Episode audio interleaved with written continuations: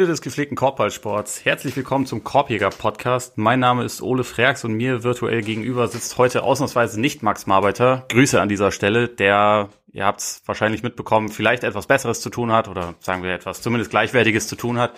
Äh, stattdessen habe ich jemanden eingeladen, der an mehr Orten erscheint als Jeff Green über seine Karriere oder Patrick Beverly in dieser Offseason, The Zone, Got Next den ich heute aber aus aktuellem Anlass erstmal als Gründer und Chefredakteur der Five vorstellen will, André Vogt. Moin Dre. Moin Ole und äh, Max, äh, unbekannterweise, ne, Tipp, den ich auch Ole gegeben habe, schlaf, wenn das Kind schläft, ne? Das ist das Wichtigste. Oder Ole, was sagst du? ja, ich würde es ich würd's auch so bestätigen. Äh, schön, dass du mal wieder dabei bist. Ähm, ich äh, hab's dir eh auch schon gesagt, viele haben es ja wahrscheinlich äh, mitbekommen, dass die Five nach 18 Jahren jetzt erstmal nicht weitergeht. Ähm, ich wollte dazu auch nur noch mal sagen, ähm, ich war damals Leser ab der ersten Ausgabe, ich glaube mit 12 oder 13 habe ich oh die Gott. dann gekauft und dann auch ab der zweiten Ausgabe abonniert und über die letzten, glaube ungefähr anderthalb Jahre auch noch dran mitgearbeitet. Das war schon war schon auch echt eine sehr coole Sache. Ich finde, das war auch über ja 18 Jahre echt eine Institution für Basketball Deutschland. Deswegen an dieser Stelle auch noch mal von mir RIP an die Five natürlich. Und äh, da jetzt momentan so eine Zeit ist, wo man normalerweise so mitten an den an den Team Previews sitzen würde wahrscheinlich äh, und so an der an der großen Saisonvorschau, ja. äh, ohne dass ich da jetzt irgendwie Salz in die Wunde streuen will, juckt's dir deswegen jetzt in den Fingern oder ist es vielleicht auch sogar ganz nett, dass das gerade mal nicht sein muss. Also dass du jetzt keine, keine Team-Previews schreiben musst. Es ist, ist ein bisschen Zwiespalt. Also erstmal muss ich sagen, äh, danke natürlich für, für das Lob und, und äh, gleichzeitig aber ey, fuck you mit diesen, ey, da war ich zwölf oder so. Ja, das, das ist halt so die, das ist das Schlimmste, was immer, was das Schlimmste ist, natürlich trotzdem geil, aber auch jetzt, als ich letztens hier gestreamt habe, bis wir diesen, diesen Rip 5 äh, Stream hatten, äh, die Leute haben so geschrieben, ja Mann, ey, die erste Ausgabe damals, da war ich acht. Also, äh, mit was? Wie siehst du das denn? Oder äh, das, das, man merkt immer, wie alt man ist, aber das, man sind halt 18 Jahre, ist aber nur ich, also, ja. ich wüsste gar nicht, habe ich überhaupt in meinem Leben irgendwas 18 Jahre lang gemacht, außer vielleicht Basketball gespielt? Nee, eigentlich nicht. Von daher, ja, das ist natürlich einfach, einfach Wahnsinn, was in diesen 18 Jahren so passiert ist. Und das muss ich sagen, ist mir in den letzten Wochen, äh, ah, zwei Wochen ist es jetzt, echt so erst bewusst geworden, welche Zeit wir überhaupt da das Glück hat, noch mit zu begleiten und so. Und viele Leute haben auch geschrieben, so, ja, Mann, ey, ihr habt Basketball schon verändert, wo ich mir dachte, ja, nee, also, so machen wir ehrlich, das war jetzt nur äh, 1800 plus Seiten äh, bedrucktes Papier, wo es um Basketball ging und zufälligerweise auf Deutsch. Aber wenn man es dann irgendwie zum 20. Mal liest, denkt man, ach krass, das scheint wirklich irgendwie was hinterlassen zu haben bei den Leuten. Und das, äh, das ist natürlich dann schon, schon sehr, sehr cool, auch wenn man dann denkt, fuck, bin ich alt geworden. Ähm, aber es, es juckt ehrlich gesagt momentan nicht so in den Finger auf der einen Seite, weil ich aber denke, okay, krass, ich äh, bin eigentlich letzten 18 Jahre immer durchs Jahr gerannt von Abgabe zu Abgabe. Es haben natürlich immer nur zehn Ausgaben gemacht, nicht zwölf, aber das hat sich dann trotzdem immer bis in September, weil, na, September nicht, so August, September war halt einmal frei. So vier Wochen am Stück, so überlappend. Und sonst war immer Feuer, immer, immer Gas, ne, immer, immer die Ausgabe muss raus. Und dass das jetzt nicht, nicht da ist zum ersten Mal, das finde ich irgendwie ganz angenehm. Auf der anderen Seite weiß ich aber auch so jetzt, also ich, ich mache mir schon Gedanken natürlich jetzt, ah, was, was sagst du über die Hornets und so. Und das Coole ist ja, dass jetzt mit God Next, ne, mit dem Podcast, gibt's natürlich jetzt auch die, ähm, die Previews und deswegen bin ich da auch schon so halb dran, mir das alles ein bisschen vorzubereiten. Von daher, vielleicht vermisse ich es auch deswegen nicht wirklich. Auf der anderen Seite habe ich letztens ertappt, als ich dachte, hm, eigentlich müsste langsam mal so eine Good Red, Bad Red Liste machen. Ja. Und dann überlegt, ah fuck, nee, das gibt's ja dieses Jahr gar nicht. Und das kann man auch im Podcast relativ schwer machen, außer ich lese es einfach vor. Aber äh, mal gucken. Ähm, das ist, wird schon, glaube ich, wird, glaube ich, schwer, wenn die Saison anfängt. Wenn man dann wirklich ja. merkt, so, ey, Moment. Oder wenn ich meine Excel, ich habe so eine Excel-Datei seit Ausgabe, ich glaube, 80 die, da müsste ich mal ein EF, wie heißt es nicht EFT, NFT draus machen, glaube ich. Das ist eine Excel-Datei, wo quasi alles drin ist, alles Administrative von Five, ne, alle Spiegel, also man sieht, was welche Seite kommt, etc. pp. Ähm, ich glaube, wenn ich die jetzt noch ab und zu mal sehe, dann wird es ein bisschen, ein bisschen komisch. Vielleicht muss ich nicht mal vom Desktop runterräumen, aber ansonsten auf zu neuen Ufern. Ich habe das ja auch schon mal mir im Stream gesagt. Äh, mal gucken, vielleicht ergibt sich da relativ bald was, dass es dann doch printmäßig weitergeht, auch wenn es dann ähm, nicht die Five ist. Ja, sonst Good Red, Bad Red funktioniert ja zumindest auch als Instagram-Format oder so. Ja, oder einfach, oder als eigene Zeitschrift, einfach Good Red, Bad Red, einfach jeden äh, Monat irgendwelche Geschichten. Ich, ich fände gut. Ich, ich weiß noch, dass, ich glaube, das war wahrscheinlich so die erste Saisonvorschau. Ähm, wie gesagt, ich war relativ jung, aber wie ich mir den Arsch abgelacht habe, als da irgendwie drin stand, von wegen, ähm, Allen Iverson lässt sich aus seinem Vertrag rauskaufen und kauft John Salmons eine Lachsfarm. Irgendwie so, so ja, ja, den Arsch ja, ja, dann muss man auch sagen, bei diesen Sachen, das war manchmal war da echt viel Alkohol im Spiel. Manchmal war es einfach krasse Übernächtigung, gerade so die ersten beiden äh, Previews. Da, ich weiß, beim, beim, beim zweiten Preview habe hab ich echt, glaube ich, drei Nächte in Folge äh, auf der Arbeit geschlafen im Büro auf so einem miesen Sofa, obwohl und meine Bude war halt fünf Minuten zu Fuß entfernt. Aber irgendwie, wir haben so geackert und gebuckelt, dass ich dachte, nein, nee, komm, die Zeit habe ich nicht. Und dann einfach auf der Arbeit geschlafen, morgens Zahnbürste bei Netto gekauft und solche Geschichten. Und dann mitten in der Nacht einfach die, diesen Blödsinn sich da ausgedacht. Aber tja, sagen wir so, für jede, jedes fünfte Ding war gut und die sind dann in, Erinnerung geblieben. Ja, es war, es war für mich deswegen auch ein, eine große Ehre, letztes Jahr dann betrunken dabei mitzumachen. Ja, siehst du, genau. hat, war schon gut.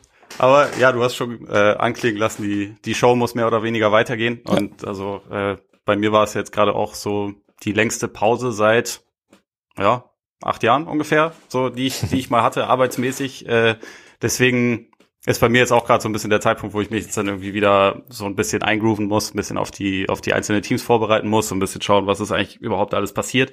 Dafür finde ich immer Over-Under ist ein ganz gutes Format. Ja. Deswegen, deswegen ziehen wir das jetzt heute mal durch in der Western Conference. Der Plan ist, dass wir ungefähr fünf Minuten pro Team machen. Ich stelle auch einen Timer ein. Mal gucken, wie wir durchkommen. Mal sind wir vielleicht auch ein bisschen schneller, mal auch ein bisschen langsamer. Noch ganz kurz, ähm, wer eine große Ben Simmons Unterhaltung vermisst, weil er streikt. Ich habe dazu vorhin eine kurze Patreon-Folge aufgenommen. Also wer will, kann sich da die Gedanken zu anhören. Vielleicht noch ganz kurz die Frage an dich. Glaubst du, zum Saisonstart ist Ben Simmons noch Teil der Sixers oder nicht?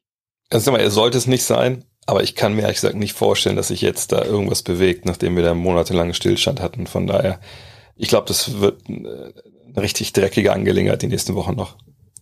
Ja, also das Ding ist, wenn auf der einen Seite Rich Paul steht und auf der anderen Seite Daryl Morey, dann kann es halt schon schmutzig werden. Ne? Also die, ja. die haben beide kein Problem damit, wenn es wenn es so ein bisschen hässlich wird. Deswegen. Obwohl, ich meine, ich will jetzt nicht dein, auf deinen Podcast äh, kacken, der jetzt der sicherlich schon, schon fertig ist und bereitsteht. Aber äh, ich finde bei Rich, ich finde Rich Port eine Menge zu verlieren in der ganzen Geschichte. So, weil ich meine, Anthony Davis äh, erzogenermaßen aus New Orleans zu den Lakers zu packen.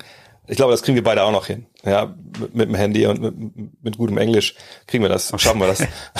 aber, aber Ben Simmons, der ein Trade, wer halt im Keller ist, irgendwo hinzubringen, wo es ja dann halbwegs funktionieren muss für, für deinen Spieler. Ich meine, der Vertrag läuft ja noch ewig, so von daher, da kriegt er auch nicht mehr Kohle, sondern er muss ja in eine Situation kommen, wo er basketballerisch halbwegs glücklich ist.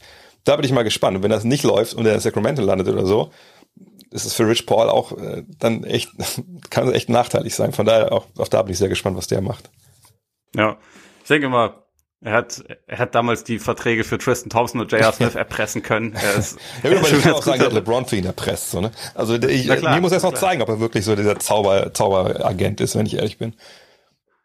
Ich meine, er ist jetzt mit Adele zusammen. Ich wollte gerade sagen, okay, da muss man sagen, dass, da, das hat er natürlich wahnsinnig gut gemacht und, und, und also, wahrscheinlich ist es auch wahrscheinlich auch gar keinen Bock mehr auf Basketball. Wenn ich mit Adele zusammen wäre, würde ich auch kein, nichts mehr über Basketball machen, ganz ehrlich. Aus mehrerlei Gründen. Gar nicht, nicht auf Ben Simmons. das sowieso, ja. Macht er eh nur Kopfschmerzen. Ja, ist so, ist so. Dann, äh, dann lass uns mal loslegen mit den, mit den Over-Unders. Ähm, die Zahlen kommen von Oddsshark an diesem Fall, in diesem Fall. Noch äh, als kurze Erklärung, falls das nicht jeder auf dem Schirm hat, Over-Unders ist letztendlich die Linie, die von Las Vegas angesetzt wird für die, für das Win-Total, die das jeweilige Team in der Saison erreichen wird. Also wer Over sagt, sagt, das ist zu niedrig, wer Under sagt, sagt, das ist zu hoch und äh, das ist immer, also das muss nicht immer realistisch sein. Es soll in erster Linie darum gehen, dass Leute so viel wie möglich wetten ähm, und so viel wie möglich ihr Geld verlieren. Deswegen das nur dazu gesagt. Letzter Disclaimer außerdem. Äh, ich lese die Bilanz der letzten Saison vor, da natürlich immer im Kopf behalten. Letzte Saison waren es 72 Spiele pro Team, jetzt sind es wieder 82. Ich sage es nicht jedes Mal dazu. Das, äh, das traue ich euch allen zu, das im Kopf zu behalten. Und jetzt legen wir einfach alphabetisch los mit den Dallas Mavericks. Netrating und Bilanz plus 2,3 laut Cleaning the Glass. Übrigens auch das jedes Mal. 42,30. Die wichtigsten Zugänge. Reggie Bullock, Frankie Nicotine, Jason Kidd, Moses Brown. Wichtigste Abgänge. JJ Reddick gerade Karriere beendet. Josh Richardson zu den Celtics und Rick Carlisle ist weg. Die Linie steht bei 48,5. Dre, deine Einschätzung? Finde ich ehrlich gesagt ziemlich hoch. Und ich würde auch sagen zu hoch. Ich glaube schon, dass sie ähm, eine gute Saison spielen werden, auch gerade mit, Porzingis jetzt fit und, und zum ersten Mal auch in der, in der Offseason fit gewesen. Das war ja das große Thema auch bei dieser Pressekonferenz von, von Jason Kidd, äh, Mark Cuban und Nico Harrison. Aber 48,5 finde ich schon hoch. Ich meine, letztes Jahr sagt 42, zehn Spiele weniger, kann man irgendwie so sich vielleicht Pi mal Daumen hinrechnen und die Hälfte der Spiele hätten sie gewonnen. Hm, ja, aber ich, ich weiß nicht. Ich glaube, da ist, da ist ein bisschen Hype mit dabei. Also mit 48,5 wenn wir da jetzt overgehen, dann sind wir ja quasi schon bei 49. Also sind sie ja quasi, also quasi, quasi ein 50-Win-Team. Und, und das finde ich verwegen. Man muss rechnen, dass die Clippers weniger Spiele gewinnen ohne Kawhi. Ähm, dass Denver wahrscheinlich ein bisschen weniger gewinnt. Aber ich würde hier doch und under gehen. Also, also 48, 47 kann ich mir anfreuen, aber 49, 50, wo es dann landen müsste, da bin ich, bin ich da nicht dabei. Wie, wie siehst du das? Ich bin da tatsächlich eigentlich genau auf der anderen Seite, weil oh. also diese 42 Siege sind ja obwohl also zustande gekommen, obwohl die Gesundheit letzte Saison echt ziemlich grausam war. Also es gab äh, abgesehen, glaub von den Celtics und und den Raptors relativ wenige Teams, die durch durch Covid irgendwie so viele Au äh, Ausfälle hatten. Gerade in den ersten Saisonmonaten war das ja teilweise echt heftig, wie viel da gefehlt hat. Und also meine Hoffnung und also der Gedanke dahinter ist natürlich auch immer, dass Luca nicht schlechter wird. Also ich finde zwar, die Offseason war jetzt nicht toll, also sie haben das größte Problem, einen zweiten Ballhändler, der irgendwie auch mal am Ende von Spielen was kreieren kann, haben sie nicht angegangen. Vielleicht mhm. kriegen sie noch Dragic, wahrscheinlich nicht, aber äh, das fehlt und trotzdem, sie waren ja einfach schon eigentlich, wenn sie dann alle beisammen waren, auf einem ganz guten Pace. Und ich glaube, wenn Porzingis ein bisschen fitter wird und vielleicht defensiv ein bisschen weniger schlecht ist als letzte Saison, würde das schon einen relativ großen Schritt nach vorne bedeuten, weil offensiv steckt ja eigentlich extrem viel in dem Team. Mein größtes Fragezeichen ist eigentlich eher fast, macht Kit was kaputt, was Carlyle ja. aufgebaut hat? Oder bringt er was Positives Neues? Ich bin da relativ skeptisch, weil ich einfach Jason Kidd als als Head Coach bisher nicht sehr positiv gesehen habe, aber ich meine, er hat sich natürlich über die letzten Jahre vielleicht auch ein bisschen verändert. Deswegen eigentlich eigentlich ist es halt einfach dieser Luca-Faktor und ich glaube, wenn der 80 Spiele macht, sind 50 Siege nicht nicht ausgeschlossen. Ich, ich frage mich eben einfach, gerade auch wegen Kid, haben sie vielleicht zum Anfang so eine, so eine Findungsphase? Wir haben dieses Jahr natürlich auch ein richtiges Trainingslager und so, ne? das, das kommt natürlich für ihn positiv hinzu. Aber äh, werden sie nicht vielleicht zu Beginn ein paar Spiele mehr verlieren, als sie eigentlich hätten sollten. Aber ich gebe dir recht, mit Covid letztes Jahr, das war natürlich ähm, schwierig für sie. Allerdings war es für andere Teams natürlich auch schwer. Und sie hatten eben Luca, ich, ich bin echt gespannt. Also ich wüsste nicht, wo Doncic jetzt großartig besser werden kann, außer vielleicht noch ein bisschen in der Wurfauswahl. Aber du hast angesprochen, dass sie eben nicht diesen zweiten Ballhändler bekommen haben. Da bin ich echt gespannt. Und was ist mit einem wie Hardaway, ne, der natürlich Contract hier letztes Jahr hatte, ne, gibt es da nicht vielleicht eine bisschen Regression? Äh, ich, ich, ich bin gespannt. Aber wie gesagt, 50, wie gesagt, ich habe mal diese Zahl 50 im Kopf bei 48,5. Natürlich reichen auch 49, aber ja, ich, ich weiß nicht. Aber ich sehe deine Punkte. Und das Denver und, und bei den Clippers da wichtige Leute fehlen, kommt natürlich auch hinzu. Aber ja, schwer. Aber es soll ja auch schwer sein. Deswegen macht Las Vegas ja die Sofa anders. Ja. Aber finde ich gut. Haben wir beim ersten schon mal zumindest ein, ein vorsichtiges, vorsichtiges Disagreement, auch wenn ich, glaube ich, also äh, wenn ich jetzt überlege, was so meine drei Top-Wetten sind, sind die Mavs da wahrscheinlich nicht dabei. Also es ist schon eine ganz gute, ganz gut gewählte Linie. Aber dann machen wir mal weiter mit den, mit den Nuggets, würde ich sagen. Mhm. Die ähm, Net Rating plus 5,5 letzte Saison, Bilanz 47, 25. Ich zähle jetzt hier nicht immer nicht jeden äh, Neuzugang auf, aber hier ist eh nicht so viel. Jeff Green ist neu, Paul Millsap ist weg. Over-Under ist bei 48 angesetzt. Ich denke mal, ähm, die Argumente pro, dass sie es drüber schaffen, halt haben recht viel äh, Kontinuität. Qualität im Frontcourt natürlich, also mit, mit Gordon und Porter, die sich jetzt ein bisschen mehr aneinander gewöhnen können. Das war ja letzte Saison halt mittendrin. Ähm, Green ist jemand, der positionell, glaube ich, noch ein gewisses, eine gewisse extra Flexibilität gibt. Und dann gibt es aber natürlich sehr große Fragezeichen beim Guardplay, einfach weil Jamal Murray noch ziemlich lange fehlen wird. Man weiß grundsätzlich nicht, wann er wieder zur Verfügung stehen kann und dadurch äh, gibt da doch relativ viele Probleme im Backcourt, glaube ich, oder? Wie, was meinst du? Ja, ja, sehe ich auch. Aber die Frage da ist natürlich gleicht nicht, jetzt wenn man weiß, dass er fehlt, weil Murray letztes Jahr war ja während der Saison so. Und dann in der Saison ist natürlich dann aber auch schwer zu sagen, okay, wir schalten jetzt um, wir stellen was um. Klar lief auch da schon relativ viel über Jokic, aber der Vorteil für Mike Malone, den Coach, ist, dass er sagt, okay, ich weiß ja, Jamal Murray fehlt erstmal noch.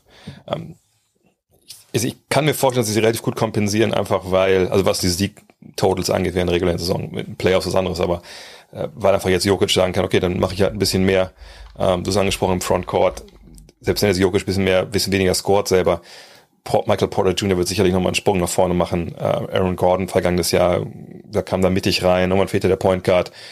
Der wirkte manchmal doch noch so ein bisschen wie, ein Fremdkörper, also nicht wusste, wo, wo er hinlaufen sollte. Jetzt glaube ich, also wenn es Wette geben würde auf die meisten alley dieses Jahr oder so Cut-Dunks, dann würde ich schon bei ihm irgendwie ein bisschen Geld anlegen wollen.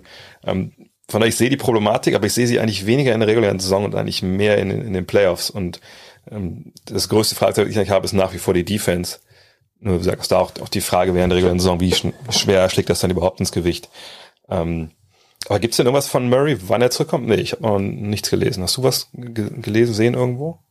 Also die Nuggets selbst geben da halt nichts bekannt. Ja. Und äh, das, was ich irgendwann mal gelesen hatte, war, glaube ich, dass er, dass man irgendwie im, im Februar oder so mal gucken kann, aber dass es eigentlich wahrscheinlicher ist, dass es sich halt länger, ähm, länger ziehen wird. Und also ich würde jetzt nicht damit rechnen, dass er, wenn er dann kommt, auch auf einmal irgendwie sofort bei, bei 100 Prozent ist. Deswegen, ja. äh, ich, ich bin mir halt nicht so ganz sicher, weil das halt sich über die letzten Jahre ja auch sehr unterschieden hat, teilweise bei den, bei den Spielern, wie lange sie dann brauchen für ja, die Reha. Total, ne? Also ja. wir, wir kommen ja gleich auch noch auf die, die Clippers zu sprechen, wo das ja auch, also bei Kawhi sowieso noch schwerer ist, da in die Karten zu schauen, aber ähm, man weiß halt einfach nicht so ganz, was man erwarten soll. Und deswegen finde ich auch so ein Team wie die, wie die Nuggets echt schwer einzuschätzen. Ähm, zum Thema Defense würde ich halt vielleicht noch sagen, da ist vielleicht der Murray-Ausfall erstmal gar nicht so schlimm, ne? Also weil er jetzt ja in der, also der, er, er hilft dabei ja nicht unbedingt. Ähm, die Leute, die sie, die stattdessen vielleicht mehr Minuten bekommen, sind da vielleicht, äh, also sind da vielleicht sogar ein bisschen, bisschen positiver. Also Campazzo, ich finde auch, dass dass Green da eigentlich keine schlechte Addition ist. Also Millsap ja. ist zwar auch über seine gesamte Karriere ein guter Verteidiger gewesen, aber er ist halt auch über die letzten Jahre echt, echt langsamer geworden. Also Green fand ich letzte Saison in in Brooklyn schon echt gut. Das ist ganz gut. Etwas, was auch für, für die Nuggets spricht in der Regular Season, ist, dass Jokic nie verletzt ist. Also ich glaube, der, der verpasst halt kaum Spiele. Der sieht zwar jetzt nicht aus wie der, wie der klassische Modellathlet, aber es ist halt, es spielt halt irgendwie keine Rolle. Also er ist extrem, extrem belastbar.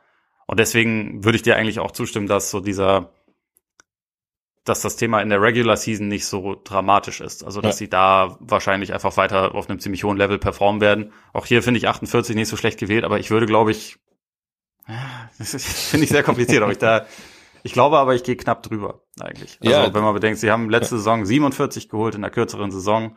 Sie haben ähm, auch nach dem Murray-Ausfall in der Regular Season ja eigentlich guten Basketball gespielt. Es ja. war halt dann in den Playoffs hatten sie halt eine, eine Decke, an der sie relativ schnell äh, gekracht sind, aber dennoch, sie haben ja sogar Portland trotzdem geschlagen.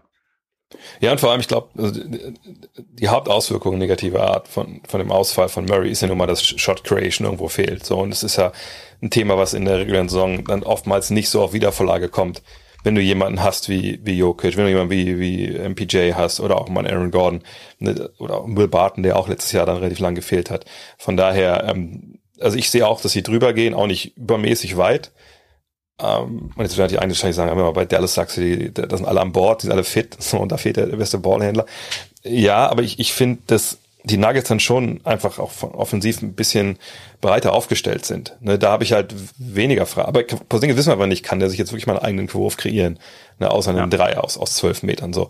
Und die können wir beide uns auch kreieren in der NBA. Wird uns keiner decken da draußen. Ne? Das ist halt die Frage, ob es ein guter Wurf nicht, ist. aber wir können sie kreieren. äh, von daher, aber Denver, ich, ich habe ein gutes Gefühl, dass die ähm, die haben auch den, den, die haben auch schon ein bisschen mehr erreicht, sag ich mal, als die, als die Mavs in den Playoffs. Die haben ein bisschen mehr Hunger, also die wissen, dass, dass Murray fehlt. Ich gebe dir recht, dass Green echt eine tolle Addition ist. Ähm, von daher, ich, ich will auch leicht drüber gehen. Ähm, allerdings, glaube also ganz ehrlich, wenn am Ende beide 48 Spiele gewinnen, dann, äh, also jetzt Dallas und Denver, dann, wenn wir das dann also jetzt sagen würde, sage ich so, ja, macht total Sinn. Also, aber in dem Fall, irgendwie habe ich das Gefühl, dass das die drüber gehen leicht. Ja, ich ich denke auch. Dann stimmen wir hier überein. Da der Timer schon äh, geschrien hat, machen wir weiter mit den Golden State Warriors. Net Rating letzte Saison plus 0,4, Bilanz 39-33, Addition Clay Thompson irgendwann, Jonathan Kuminga, Moses Moody, Andre Iguodala, Otto Porter Jr., Nemanja Bielica. Ich habe jetzt bestimmt jemand vergessen, aber sagen wir mal, das sind die wichtigsten. Eric Pascal ist weg. Over-Under ist bei 48,5. Und das, die sind irgendwie alle in der gleichen Range hier. das soll ich nicht unterbrechen wollte, aber äh, das checke ich. Das, das ist das eine Over was ich nicht checke, wirklich. Ähm, also ich checke schon, dass viele weil ich sehe auch, was im Netz los ist, denken, ah, die Team Warriors sind zurück. Ja, es gestern auch im Fragenstream. Mehrere Fragen. Die Warriors sind zurück. Äh, ist die, geht die Dynastie jetzt weiter? Ist, ist, haben die Meisterschaftschancen? Ich denke immer so, Alter, wie kommt ihr denn da drauf? So, ne? Ich meine, Clay Thompson ist zurück, genau wie du auch schon wieder gesagt hast. Naja, also A ist er erstmal nicht zurück. So, wir wissen nicht, wann er wieder anfängt.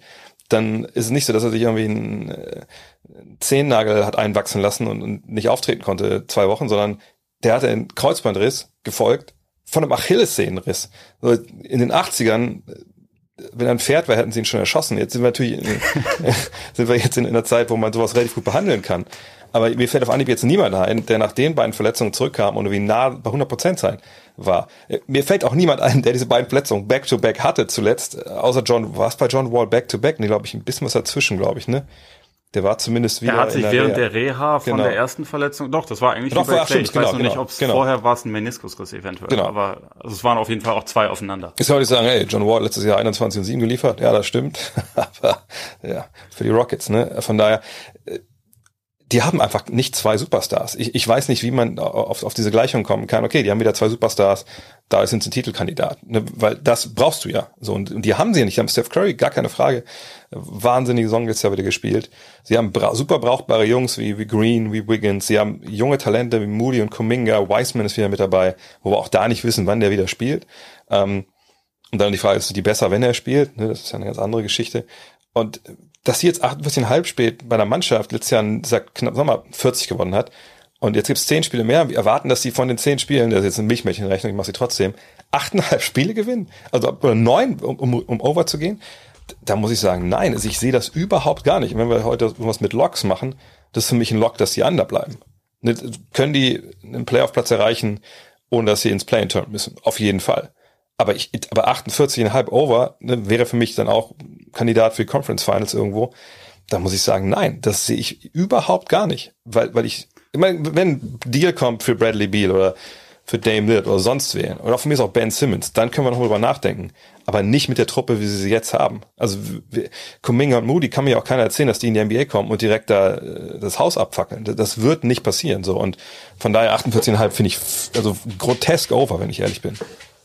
Ja, muss ich sagen, äh, stimme ich dir zu. Wobei ich dir in dem einen Punkt widersprechen würde, dass ich mir schon vorstellen kann, sollte Clay auf einem recht hohen Level zurückkommen und vor allem sich während der Saison dann auf einem recht hohen Level spielen, dann kann ich mir schon vorstellen, dass das in den Playoffs ein total interessantes Team das, sein kann. Ja, also ja. auch eins, gegen das niemand spielen möchte, allein schon irgendwie wegen der, sagen wir mal, institutionellen Genialität von Curry, Draymond und Clay. Ne? Die drei wissen halt ja. zusammen, wie man, wie man Musik macht, sozusagen. Aber der Weg dorthin, das ist halt das, worum es jetzt geht. Also Over-Under ist halt Regular-Season-Frage und da, da denke ich schon auch, also allein schon, wenn man auf die Siege letzte Saison guckt, 39, 33, ähm, viele davon wurden ja bei diesem Push am Ende geholt, als James Wiseman nicht mehr gespielt hat, ja. als der halt rausgenommen wurde und als man de facto mit einer sieben, acht Leute Rotation gespielt hat, komplett am Limit gespielt hat und immer vollkommen im Arsch war, wenn Curry und Green nicht gespielt haben. Und das, das kannst du ja in der Art nicht über eine gesamte Saison durchziehen. Ich glaube zwar, sie sind jetzt ein bisschen, ein bisschen tiefer geworden. Also ich finde auch die, die Addition der Veteranen, die könnten ganz gut funktionieren, aber man weiß ja auch nicht so wirklich, was die dann geben können. Ne? Otto Porter hat die letzten Jahre auch fast gar keinen Basketball gespielt und der ist zwar von der Theorie her jemand, der da super reinpasst, aber die, ja. in der Praxis haben wir es lange nicht gesehen. Igodala kennt da alles, genialer Spieler, Legende, aber sorry, da unterbrechen halt, Iguodala ist da, weil er irgendwo in irgendwelche Tech in Tech-Firmen investieren will. Ja, genau. er ist halt auch 100 Jahre alt, ja. ne? Und er hat jetzt in Miami nicht mehr unbedingt Bäume ausgerissen. Jelitzer auch nicht. So, von daher, das muss man halt echt erstmal sehen. Und also, die, von den drei Talenten, Wiseman, Kuminga und, und, ähm, und Moody. Moody ich glaube, Moody ist vielleicht am ehesten bereit, relativ schnell was beizutragen, aber ja auch nicht irgendwie auf einem Star-Level oder so. Und gerade die anderen beiden, Kuminga und Wiseman, wirken für mich schon echt eher wie Projekte. Deswegen dachte ich auch die ganze Zeit, vielleicht sehen wir da eher was in Sachen Trade, aber da haben sich die Warriors dann ja relativ schnell anders irgendwie ausgedrückt und eher so formuliert von wegen, nee, wir, wir schlagen jetzt schon die Brücke für die Zeit nach Steph. Von daher, es ist jetzt erstmal nichts passiert und mit dem Team, was sie jetzt haben, stimme ich dir zu, under und eigentlich ziemlich mit viel Überzeugung. Ja, ja, das ist ein Lock. Legt eure Gelder an, ist besser als, als in EFTs. Geht zu, geht zu Ortsstark. Genau. Machen wir mit den Raketen weiter. Das können wir vielleicht auch schnell abhandeln. ja. Raketen schnell. Netrating minus 8,5. Bilanz letzte Saison 17,55. Neu dabei unter anderem Jalen Green, Daniel Theiss, Usman Garuba, Alperin Schengen. weg, unter anderem Kelly Olynyk, äh, soll noch weg, John Wall ist aber noch da. Over under 26,5. Siege sind bei diesem Team scheißegal. Deswegen, ja. was sagst du zu der, zu der Line? Ist die zu hoch? Also ich will jetzt nicht, nicht noch einen Lock hier ausrufen, aber überlegen, ne, jetzt, also auch da wieder Milchmädchenrechnung. Zehn Spiele mehr und von den zehn Spielen sollen sie neuneinhalb gewinnen oder müssen zehn gewinnen quasi, um, äh, um over zu gehen, wenn wir mit der vergangenen Saison vergleichen. Ich, also ich check das gar nicht. Also John Wall, das wird, glaube ich, auch eine ziemlich hässliche Situation werden, wenn sie das nicht schnell bereinigen. Ähm, die Youngster werden Fehler machen, dürfen Fehler machen, das ist vollkommen klar. Ähm, dann auch noch in allen Mannschaftsteilen. Also wir reden ja nicht nur davon, dass, keine Ahnung, äh, zwei, drei Big Men dabei sind, die jung sind, sondern da sind Guards, das sind Big Men. Ähm, so ein Typ wie Karen Porter vergangenes Jahr, ne, der einfach dann auch mal Augen geöffnet hat oder auch Christian Wood. Das waren, waren zumindest bis zu dem Punkt charakterlich nicht unbedingt die ja, vorbildlichsten Spieler in der NBA. Deswegen waren die ja auch da, wo sie waren. Ne? Also ne, wirklich nicht hoch bewertet von anderen Teams. Das lief jetzt gut. Aber die Situation hat sich schon total geändert. Das muss ich erstmal alles eingrooven. Ich kann mir im besten Willen nicht vorstellen, dass die 27 Spiele gewinnen, weil ich einfach denke, da wird zu viel Unruhe drin sein, aus verschiedensten Gründen. Ich, ich glaube, Wall wird ja, wenn er weggeht, für nicht viel Gegenwert gehen. Ich kann mir nicht vorstellen, dass sie mit dem mit schnellen Abfindungen irgendwie äh, sich einigen können, weil da reden wir über, glaube ich, über 90 Millionen, wenn ich mich ganz täusche. Ja, noch zwei Jahre mit. Genau. Ja, ich glaube 92 21, Millionen. genau, sowas. Ja. Und ähm, von daher, nee, also ich glaube, es wird nicht weit weg sein von diesen 26,5, einfach weil man zehn Spiele mehr hat, sagen wir mal 25, 24, sowas. Äh, aber nee, also ich, ich bin nicht so überzeugt wie, wie bei den Warriors, dass das andere landet hier, aber ich bin relativ nah dran, auch da zu sagen, dass das ein Lock ist, dass die weniger Spiele gewinnen. Ja, ich tendiere da schon auch stark zu. Also ich finde, äh, es gibt zwar gerade im Westen in diesem Jahr nicht viele Tanking-Teams, aber sie sind eins davon, wo es halt wirklich überhaupt gar nicht darum geht und wo sich halt Leute auch ausprobieren, die vom Spielertyp, also gerade gerade jetzt Jalen Green oder ähm, Kevin Porter, das sind ja normalerweise die Spielertypen, die halt in die Liga kommen und zwar vielleicht viele Punkte machen, aber absolut nicht zu Winning Basketball beitragen. Und das ist hier ja voll okay. Also es geht ja darum, dass die sich irgendwie entwickeln, äh, nicht, dass es, äh, dass man da viele Siege holt. Deswegen, ich glaube schon auch, hier kann man mit relativ viel Überzeugung undergehen. Vielleicht noch kurz eine Frage, damit wir sie nicht äh, ganz, also nicht zu schnell abhandeln. Kannst du dir vorstellen, dass ein Backcourt aus Green und Porter langfristig funktioniert?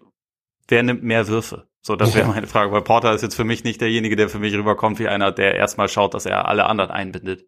Ich glaube, das ist immer so, ein, so eine Frage äh, der Situation. Bei Porter, gesagt, das war ein ganz schiefer NBA-Lebenslauf bisher. Ähnlich wie bei Wood. Aber Wood hat seinen Vertrag unterschrieben. Ich glaube, der ist jetzt auch, ich will nicht sagen, dass der jetzt safe ist im Sinne von, oh, jetzt ist der total cool, damit wir andere werfen. Aber ich kann mir vorstellen, dass bei Porter, wenn er diesen Punkt erreicht, dass es dann auch passt wieder, ne? dass du dann nicht mehr diesen Druck hast, ey, ich muss meine Zahlen auflegen. Manche denken ja so, ja, ich muss meine Buckets holen, damit ich hier die Kohle kriege, was irgendwo auch stimmt, aber ne, ich, ich glaube, wenn er an den Punkt kommt, dann ist das okay. Uh, Green hat ja seinen Rookie-Vertrag, der ist ja erstmal uh, versorgt. Also ich glaube schon, dass es kurzfristig da echt Probleme gibt, so überhaupt sich zu entscheiden, okay, wer spielt eigentlich jetzt hier für die anderen mal mit. Aber mittelfristig mache ich mir da relativ wenig Sorgen, wenn überhaupt beide mittelfristig zusammenspielen. Also bei Porter kann ich mir auch vorstellen, dass da vielleicht nochmal ne, irgendwas anderes passiert in Sachen Trades oder so. Ähm, aber der muss erstmal zeigen, dass er wirklich über längere Zeit ne, Winning Basketball spielen kann. Weil dass er Talent hat, das wusste man ja immer. Die Frage ja. ist halt, ob er in der Lage ist, das dann wieder auf. Aber es ist auch egal, ob es funktioniert oder nicht, sind wir auch mal ehrlich. Ne? Jetzt in äh, Raffle Stone, der GM, der, der will einfach gucken, erstmal ne, alles ordnen, und dann einen klaren Plan für die Zukunft haben und äh, die haben auch kein Interesse daran, nicht unter den Top 3 zu, zu draften nächste Saison, wenn sie einen Pick, ja. haben den Pick doch, oder? Ja. Von, die haben, ja. Von daher, ähm, ja, das wird schon, das passt alles da. Grüße an dieser Stelle auch an Daniel Theiss, der, da, äh, ey, pass auf, das war der seine Hände voll zu tun haben wird. Gib mir mal ein Over-Under, aber Over-Under ist blödsinnig in dem Fall. äh, äh, aber äh, mach mal einfach mal eine Quote. Bleibt Daniel Theiss äh, über die Trading Deadline hinaus ein Houston Rocket? Ja, das Over-Under müssen wir hier als Datum formulieren. Ja, irgendwie das, sowas. Äh ja, oder nee, das, das würde ja heißen, dass, obwohl doch, ja, das kann man natürlich machen. Ne? Also sagen wir, keine Ahnung, 1. Februar oder so. Weil ich, ich kann mir gut vorstellen, dass man ihn geholt hat, ne, dann Motto, ja, bringt Stabilität, ne, es ist variabel einsetzbar, nehmen wir seinen Big Man, da hat man verschiedene Anforderungsprofile, das ist ein totaler Profi, ne, der, der weiß, wie man Team Defense spielt, etc., ist ein guter Typ. Aber wir haben es, glaube ich, schon öfter gesehen, dass dann solche, genau solche Spieler in solchen Situationen wie hier dann, nach zwei, drei Monaten ne, wird dann gesagt, ja, thank you for your service. Und man guckt, ja. kriegt man irgendwo da, ne, was, ein Draft-Pick oder sonst was dafür. Ähm, und das kann ich mir sehr, sehr gut vorstellen, dass das bei Daniel passiert. Nicht, weil er schlechte Leistungen bringt oder, oder weil er nicht reinpasst, sondern weil einfach die Rockets sagen, gut, ähm, du hast getan, was du für uns konntest, hast uns bis auf den richtigen Weg gebracht und wo möchtest du jetzt gerne Playoffs spielen? So, das, das kann ich mir gut vorstellen. Ja.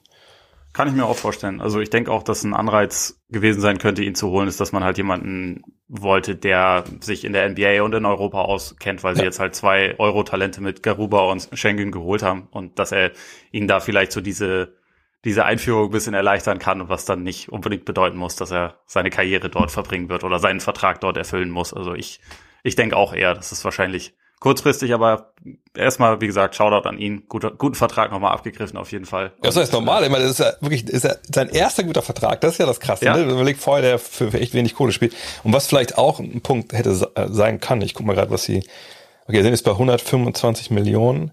Salary Cap liegt bei 112, glaube ich, dieses Jahr, ne, die Linie. Ja. Obwohl, na gut, dann werden sie nicht noch Vertrag genommen haben, weil nee, sie, sie haben, sie haben Wall. Ja, sie haben Wall noch. Ja. Waren sie da nicht genau. in Gefahr, dazu, drunter zu fallen? Ja, von daher äh, alles gut. Aber äh, Daniel, äh, wie gesagt, er, er, ist, er, er hat ja erstmal Plan mit der Kohle, das ist das Wichtigste und alles andere ähm, wird sich dann zeigen und von daher mal gucken, wo er landet, wenn er irgendwo landet. Absolut. Vielleicht ja bei den Clippers. Aber eigentlich, exakt, was du gerade sagst mit, mit, mit, ja, das sind Europäer, wir haben ein paar andere Europäer. Das macht natürlich total Sinn, nach Ami-Denke. So, weißt ja, du? eben. So, ich hier, sage auch nicht, äh, das ist mein Plan. Ey, Daniel, ey, du kommst ja auch aus Europa, kannst du mit dem Alperennen mal ein bisschen reden. Und da, da so, Alter, klar, bei uns gab es ja, auch einen Döner ich, in Braunschweig, aber als Gitter, aber so richtig kenne ich mit der türkischen Kultur mich auch nicht aus. Zehn Jahre in der Türkei gelebt. Genau. Oh Mann. Ja. Gut, äh, genau, die Clippers. Äh, Net-Rating letzte Saison plus 6,8, Bilanz 47, 25. Neu dabei Eric Bledsoe, Justice Winslow. Also ja, Hartenstein versucht es gerade mit einem Exhibit 10 Vertrag. Patrick Beverly ist weg. Die Line ist bei 44,5. Ähm, auch hier, ich habe es ja eben schon mal erwähnt, es gibt einen relativ signifikanten Ausfall mit Kawhi Leonard, der möglicherweise die gesamte Saison verpasst. Und daher Kawhi Leonard ist vielleicht auch ja, viel früher zurückkommt und sagt, hey Leute, Überraschung. Ja, ohne die Nachdem er vorher monatelang nicht mit dem Team gesprochen hat, ist er auf einmal da. Aber wahrscheinlicher ist, wenn man seine, auf seine Historie guckt, dass er wahrscheinlich eher nicht äh, in dieser Saison nicht unbedingt viel spielen wird, sagen wir mal so. Deswegen gut angesetzte Line, nicht gut angesetzte Line, was meinst du? Ähm, gut, dann wollte ich ketzerisch sagen, die Clippers kamen ja in den letzten Jahren auch ganz gut ohne Kawhi zurecht. Ähm, hat er dann oft auch sich dann seine Auszeiten genommen, äh, wie gesagt, was ja auch okay ist, äh, bei seiner Verletzungshistorie. Ähm, ich finde die Verstärkung eigentlich sogar ganz, ganz clever. Meine Bledsoe, ja, Bledsoe ist Bledsoe, da musst du halt wissen, ab bis ein bisschen Punkt gibt er dir was und ab einem gewissen Punkt gibt er dir halt nichts mehr. Aber den jetzt zu holen, der weiß ja auch, wie die Türen da bei den Clippers aufgehen. Das fand ich jetzt nicht, nicht großartig nachteilig, zumal du ja genug Leute hast auf den Guard-Positionen, die dann einfach spielen können, wenn es bei ihm in den Playoffs nicht mehr klappt, aber über die reden wir ja auch gar nicht. Ähm, ich finde Winslow spannend, weil er natürlich jetzt einer ist, der dann auch so ein bisschen, ja, also ich sag mal, in seinen besten Tagen, das ist ein bisschen her, aber dann war er ja einer, der vom Flügel Playmaking bringen konnte. Ne? Das wäre natürlich interessant, auch gerade so ein bisschen, weil da Minuten jetzt frei geworden sind ich glaube, die haben sich auch als Kollektiv so ein bisschen gefunden in den Playoffs, jetzt auch, auch gerade auch ohne Lennart dann. Ähm, von daher, ähm, ja, ich weiß nicht, irgendwie habe ich ein gutes Gefühl. Auf der anderen Seite steht er halt 44,5 in der Western Conference. Ähm, ich, ich tendiere doch schon dazu, irgendwie anders zu gehen, weil ich, weil ich mir glaube, ich glaube, da hat man ein bisschen Recency Bias im Sinne von, wir haben gesehen, wie diese kleinen Lineups funktioniert haben gegen Utah und man denkt, ach krass, guck mal, ne, das passt zusammen, alle können werfen, alle können ziehen, geile Truppe.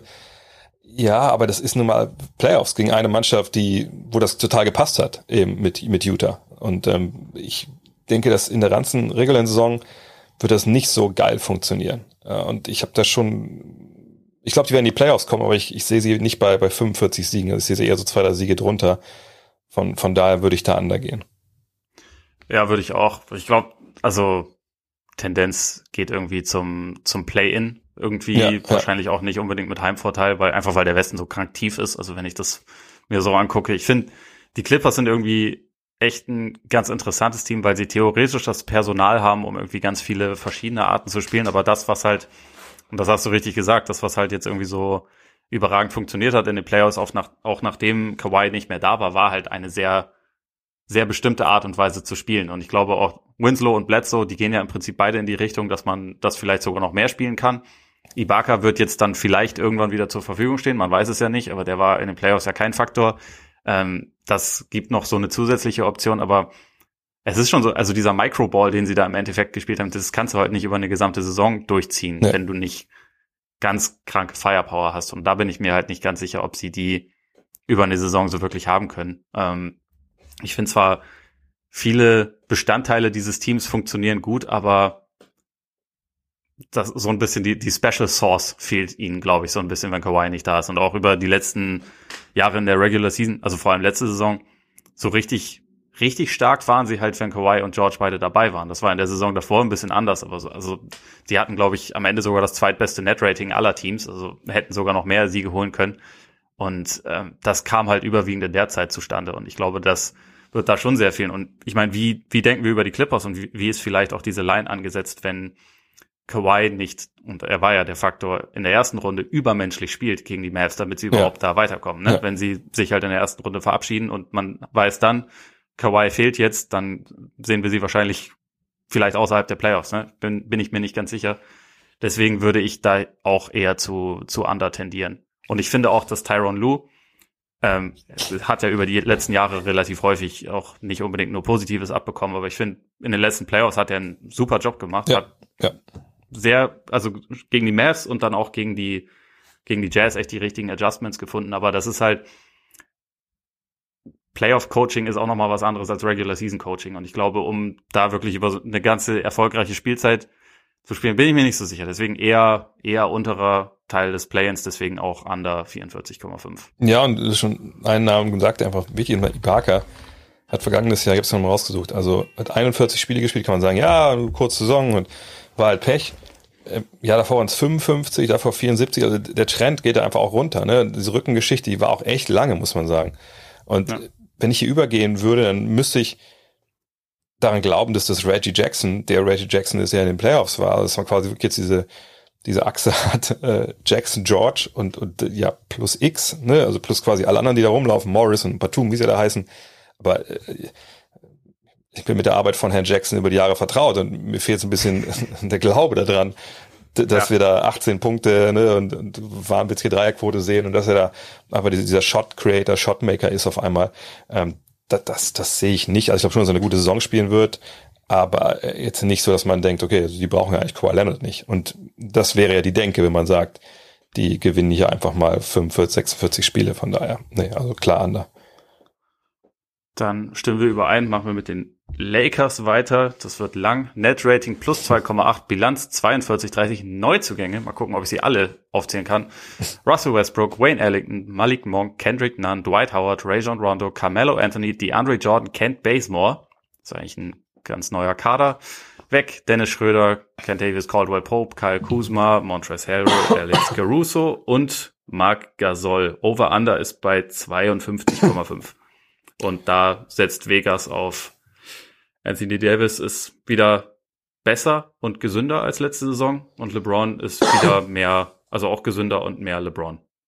Ja, und irgendwie, dass alle Neuzugänge irgendwie halbwegs reinpassen und Russell Westbrook einfach Triple-Double auflegt über die Saison. Ich, also ehrlich gesagt, äh, ich, ich, ich, ich nehme es mal weg, ich denke schon, dass die Over gehen, auch wenn das natürlich, äh, glaube ich, das höchste Over-Under in der, ja, höchste Over-Under im Westen ist. Ja. Einfach, weil alle Fragen, die ich an die Lakers habe, ähm, und das ist ein bisschen schwierig, ich habe das mir im Podcast auch ein paar Mal versucht auszuführen. Ich hoffe, ich weiß nicht, ob es mir gelungen ist, aber ich versuche es gerne nochmal hier.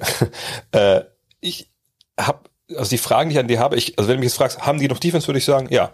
Wenn du mir sagst, haben auch Shooting, würde ich, würde ich sagen, ja. Wenn du mich fragst, ja, aber wo sind denn die Probleme, dann sage ich, ich weiß nicht, ob die genug Shooting und genug Defense gleichzeitig aufs Feld packen können, damit es mhm. funktioniert. Weil sie haben die Verteidiger, aber die können einfach in der Regel dann nicht so wirklich gut werfen. Sie haben die, die Werfer, aber die können eigentlich nicht gut verteidigen. So, und sie haben natürlich einen, ja, Drittstar in Russell Westbrook, der, der gewohnt ist, den Ball anzuhaben, der, der Catch and Shoot ist eigentlich ganz gut macht, wenn man ehrlich ist, aber ne, der tendiert natürlich aus dem Dribbling viel zu machen und das ist dann oft abenteuerlich, wenn es um Würfe geht. Kann der denn dann neben äh, LeBron existieren, wenn er schon gerade in Houston auch enorm Probleme hatte, abseits zum Ball zu spielen. Ähm, das sind alles Fragen, aber jetzt sind alles Fragen für die Playoffs für mich. Und in der regulären Saison würde ich sagen, diese Wucht, die sie haben, körperlich, ob es jetzt Russ ist, LeBron oder AD, ich glaube, die werden dann relativ wenig Teams kontern können. Die kommen dann in die Halle, du hast die nicht groß auf die vorbereiten können in der regulären Saison, die rennen durch dich durch. Und wenn dann mal zwei Verteidiger stehen, dann steht draußen ein Monk äh, oder die anderen Shooter und dann werden die auch relativ freie Würfe haben. Und von daher glaube ich, dass die wahrscheinlich relativ klar über die, über die 53 gehen. 53 braucht man dann ja. Ähm, heißt nicht, dass ich jetzt denke, dass ein absoluter Top-Favorit auf dem Titel sind, das sind natürlich die Nets, aber ich denke schon, dass die in der regulären Saison richtig gut funktionieren werden, wenn die alle fit sind. Ähm, auch wenn ich Richtung Playoffs große, große Fragen habe. Und ich auch denke, dass der Kader immer noch äh, nicht ganz fertig ist, aber sicherlich noch ein paar Buyouts zukommen und so. Ähm, aber ich würde würd schon sagen, dass sie drüber gehen. Ja, sehe ich auch so. Also ich glaube, sie haben ähm, die Addition, die sie gemacht haben, die tun ihnen in der Regular Season überhaupt nicht weh, sondern ja. sind eher positiv, glaube ich. Also auch jemand wie Westbrook, der halt im Prinzip jedes Regular Season Spiel ja zumindest auch mit einem sehr großen Ehrgeiz angeht. Also ich finde zwar dieses mit dem Motor ist manchmal ein bisschen übertrieben, wenn man ihn dann verteidigen sieht, aber er will zumindest immer gewinnen. Ich glaube, dass er da auch so als als zusätzlicher Antreiber, glaube ich, ihn in der Regular Season gut tut. Und ich denke, sie werden viel schauen, dass er, also wenn LeBron sitzt, dass dann Westbrook und Davis viel zusammenspielen, damit da halt einiges geht. Ich finde das ein ganz gutes Zeichen, dass, also wenn das jetzt stimmt, dass was jo Jovan Buha von The Athletic berichtet hat, dass Davis als Center starten soll, mhm. LeBron auf der vier starten soll, weil, ich meine, du hast ja Westbrook in Houston auch angesprochen. Er hatte da ja eine Phase, wo er überragend war, wo er halt vier Shooter neben sich hatte und mehr innerhalb der Dreierlinie wüten konnte. Die Lakers haben jetzt natürlich ein anderes Setup, aber wenn Davis der Fünfer ist, das ist ja jemand, der werfen kann. Das ist ja, also der muss ja nicht unterm Korb gepackt werden, ne? Und man kann dann theoretisch schon relativ viel Spacing rund um Westbrook haben, um ihn in der Regular Season, glaube ich, wieder zu einem sehr wertvollen Spieler zu machen. Ich habe trotzdem riesige Fragezeichen, wie es dann in den, in den Playoffs aussehen wird.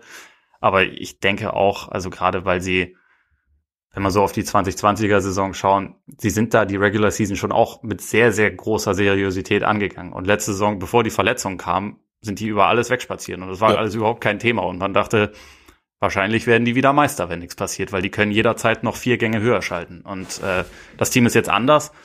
Aber ich glaube, also es hängt letztendlich natürlich einfach wieder an, an Davis und LeBron. Wenn die gesünder sind, dann können sie trotzdem immer noch das beste Duo der Liga sein und dann dieses Team wird dann vermutlich mehr als 53 Spiele gewinnen. Da stimme ich dir voll zu. Ja, und ähm, Westbrook, da mache ich mir eigentlich auch wenig Sorgen. Also ich glaube eher, dass, dass dieser Anspruch, den er hat, den Ball eigentlich immer in der Hand zu halten, der Geschichte da eher hilft. Also ich glaube, LeBron ist auch über den Punkt hinweg, wo er jetzt sagt, ich muss hier 25, 8 und 8 auflegen. Ähm, klar, wenn das sein muss, aber in den Playoffs, dann macht er das sicherlich immer noch und er ist immer noch der Chef. Aber ja. er wird ja auch in der Lage sein zu verstehen oder wird das wahrscheinlich auch vielleicht sogar gefordert haben. Hey, ich brauche hier Hilfe. Ähm, weil wenn wir uns erinnern an die Serie gegen Phoenix oder auch an die Finals gegen Miami, ne? und ich sage jetzt nicht, dass, das, dass man das äh, quasi geopfert hat, äh, dass er so eine Serie physisch dominieren kann in den Playoffs, dadurch, dass er in der regulären Saison so viel Last getragen hat. Aber er ist halt nicht mehr der Typ, der einfach rausgehen kann, wie damals gegen, gegen die Warriors mit Cleveland noch und sagen kann, so, ich hole mir mal ein Matchup aus dem Pick and Roll und dann renne ich hier drüber und dann entweder er schickt Hilfe, dann treffen wir einen Dreier oder er schickt keine Hilfe und dann mache ich meinen Korb. Diese physische Dominanz hat er einfach nicht mehr. Die konnte er auch nicht gegen Phoenix zeigen. Ein Team, was dafür gemacht war, ja, mit, mit Paul und Booker, dass er da ne, sich die Mismatches rauspickt. Das ging einfach nicht mehr. Das wird auch nicht mehr gehen.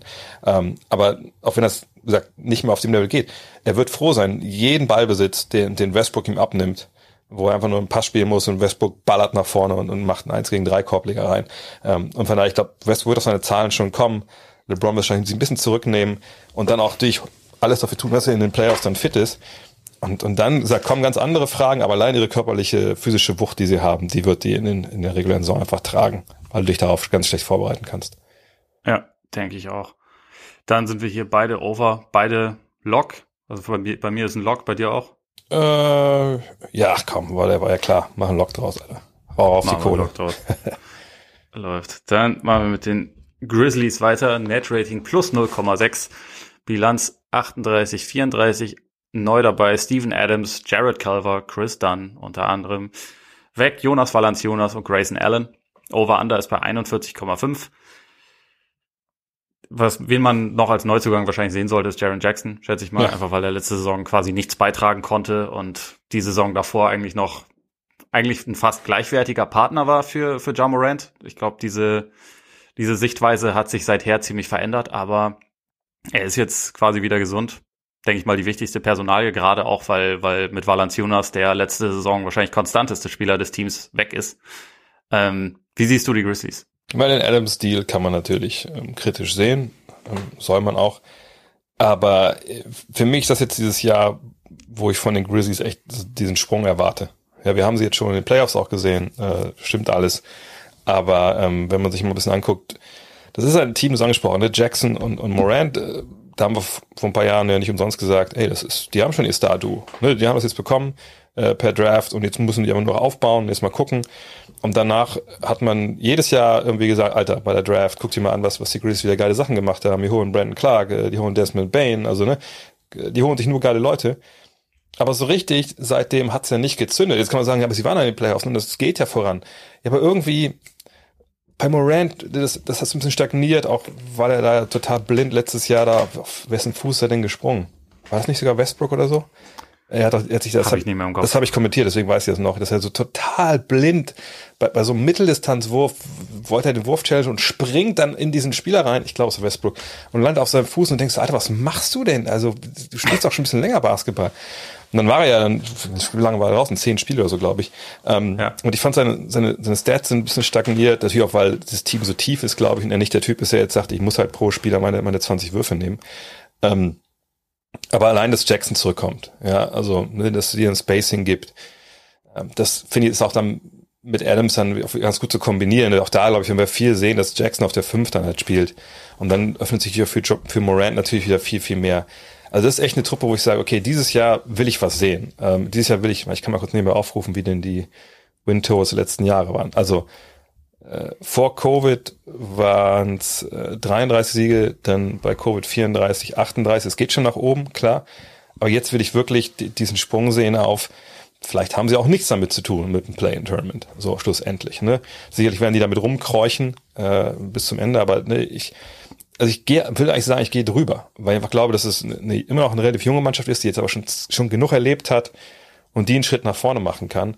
Und da würde ich sogar sagen, ich würde mich nicht wundern, wenn die auf einem Niveau oder vielleicht sogar ein bisschen vor den Clippers landen am Ende des Tages, weil ich einfach denke, dass mhm. die hm. so gut sind und dass die jetzt auch reif sind für, für diesen extra Schub so.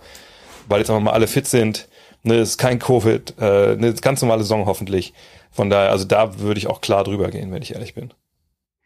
Ja, finde ich interessant, weil, also, das Ding ist, ich bin zwar eigentlich ein sehr großer Fan von dem Talent von Jaron Jackson, aber gerade defensiv fand ich ihn, das Talent und die Realität haben oft noch nicht äh, zusammengepasst, sagen wir mal so. Ne? Also er hat halt diese Anlagen, er kann, ist unfassbar mobil, kann auf dem Flügel alles verteidigen, ist ein, ist eigentlich ein Rim Protector, aber er ist ein fürchterlicher Rebounder beispielsweise. Ja. Ist, sein Timing ist oft nicht gut, er fault wie ein, wie ein Blinder.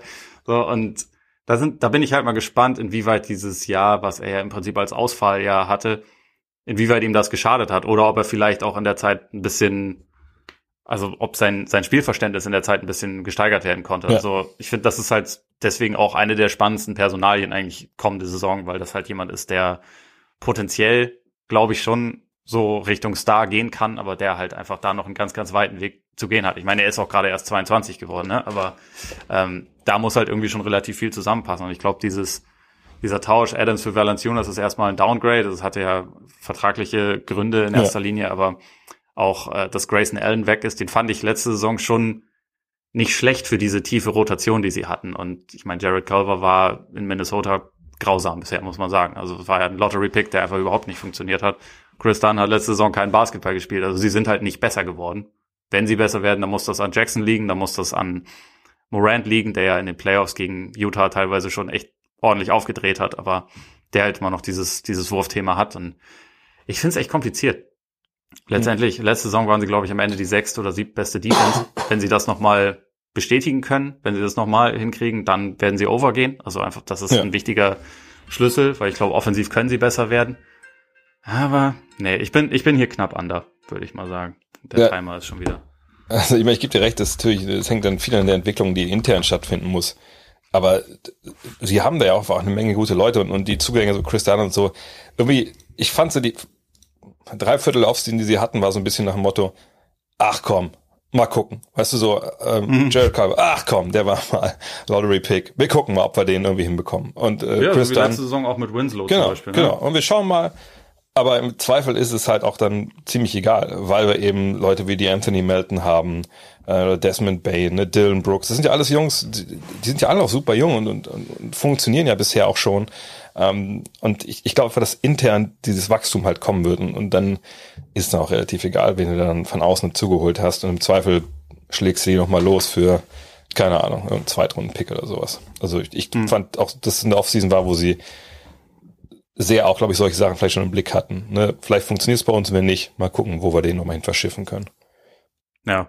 Und ich muss sagen, also ich will an Memphis glauben, weil ich bin ein sehr großer Ja Morant-Fan. Ich glaube, von allen jungen Spielern ist das so mein, mein Favorit. Auch gerade das, was du gesagt hast, so mit, dass er da völlig kopflos reingesprungen ist. Irgendwie ist das ja auch das, was einen, was einen Ja Morant ausmacht. Ne? Also auch jedes Mal, wenn er, wenn er zum Korb geht und danach völlig beknackt fällt, denke ich mir auch jedes Mal, boah, Alter, pass doch mal auf. Ja. Also, du musst das jetzt so langsam mal lernen, wie du dich vernünftig abrollst und solche Sachen. Und gleichzeitig macht es ja auch diesen Reiz aus. Also wenn man, wenn man ihn spielen sieht, ist ein bisschen wie mit dem jungen Blake, äh, Blake Griffin. Man hält immer so ein bisschen die Luft an, weil es kann immer das krasseste Highlight passieren, was man in der ja, Saison sehen wird.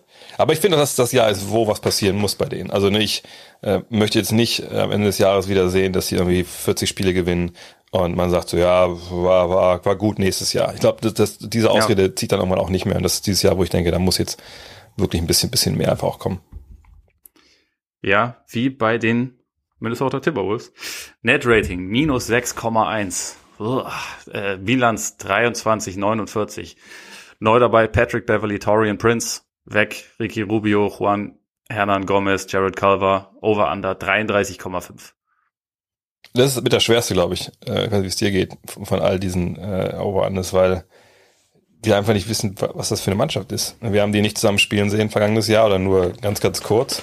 Ne, Russell und wie war das nochmal? Genau, als Towns da auf Russell gewartet hat am Flughafen nach dem Trade und man dachte, ja, jetzt geht's los und dann so nach so, eine neue Ära. Ja, eine verletzt, der andere verletzt, Covid etc.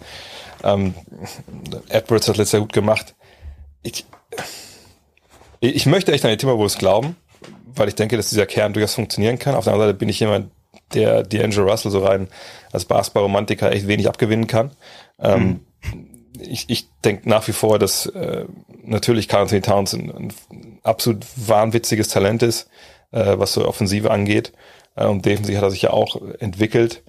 Ähm, ich möchte echt dran glauben. Ich, ich möchte echt dran glauben. Und ich, ich würde auch wahrscheinlich overgehen, weil ich finde 33,5 ist schon, schon, schon arg wenig. Und sagt, die haben ja diese Anzahl der Spiele vergangenes Jahr gewonnen, ohne dass quasi auch nur, sich glaube ich in 10, 15 Spielen bei der erst fünf so auf dem Stand, Platz stand, wie sie stehen sollte.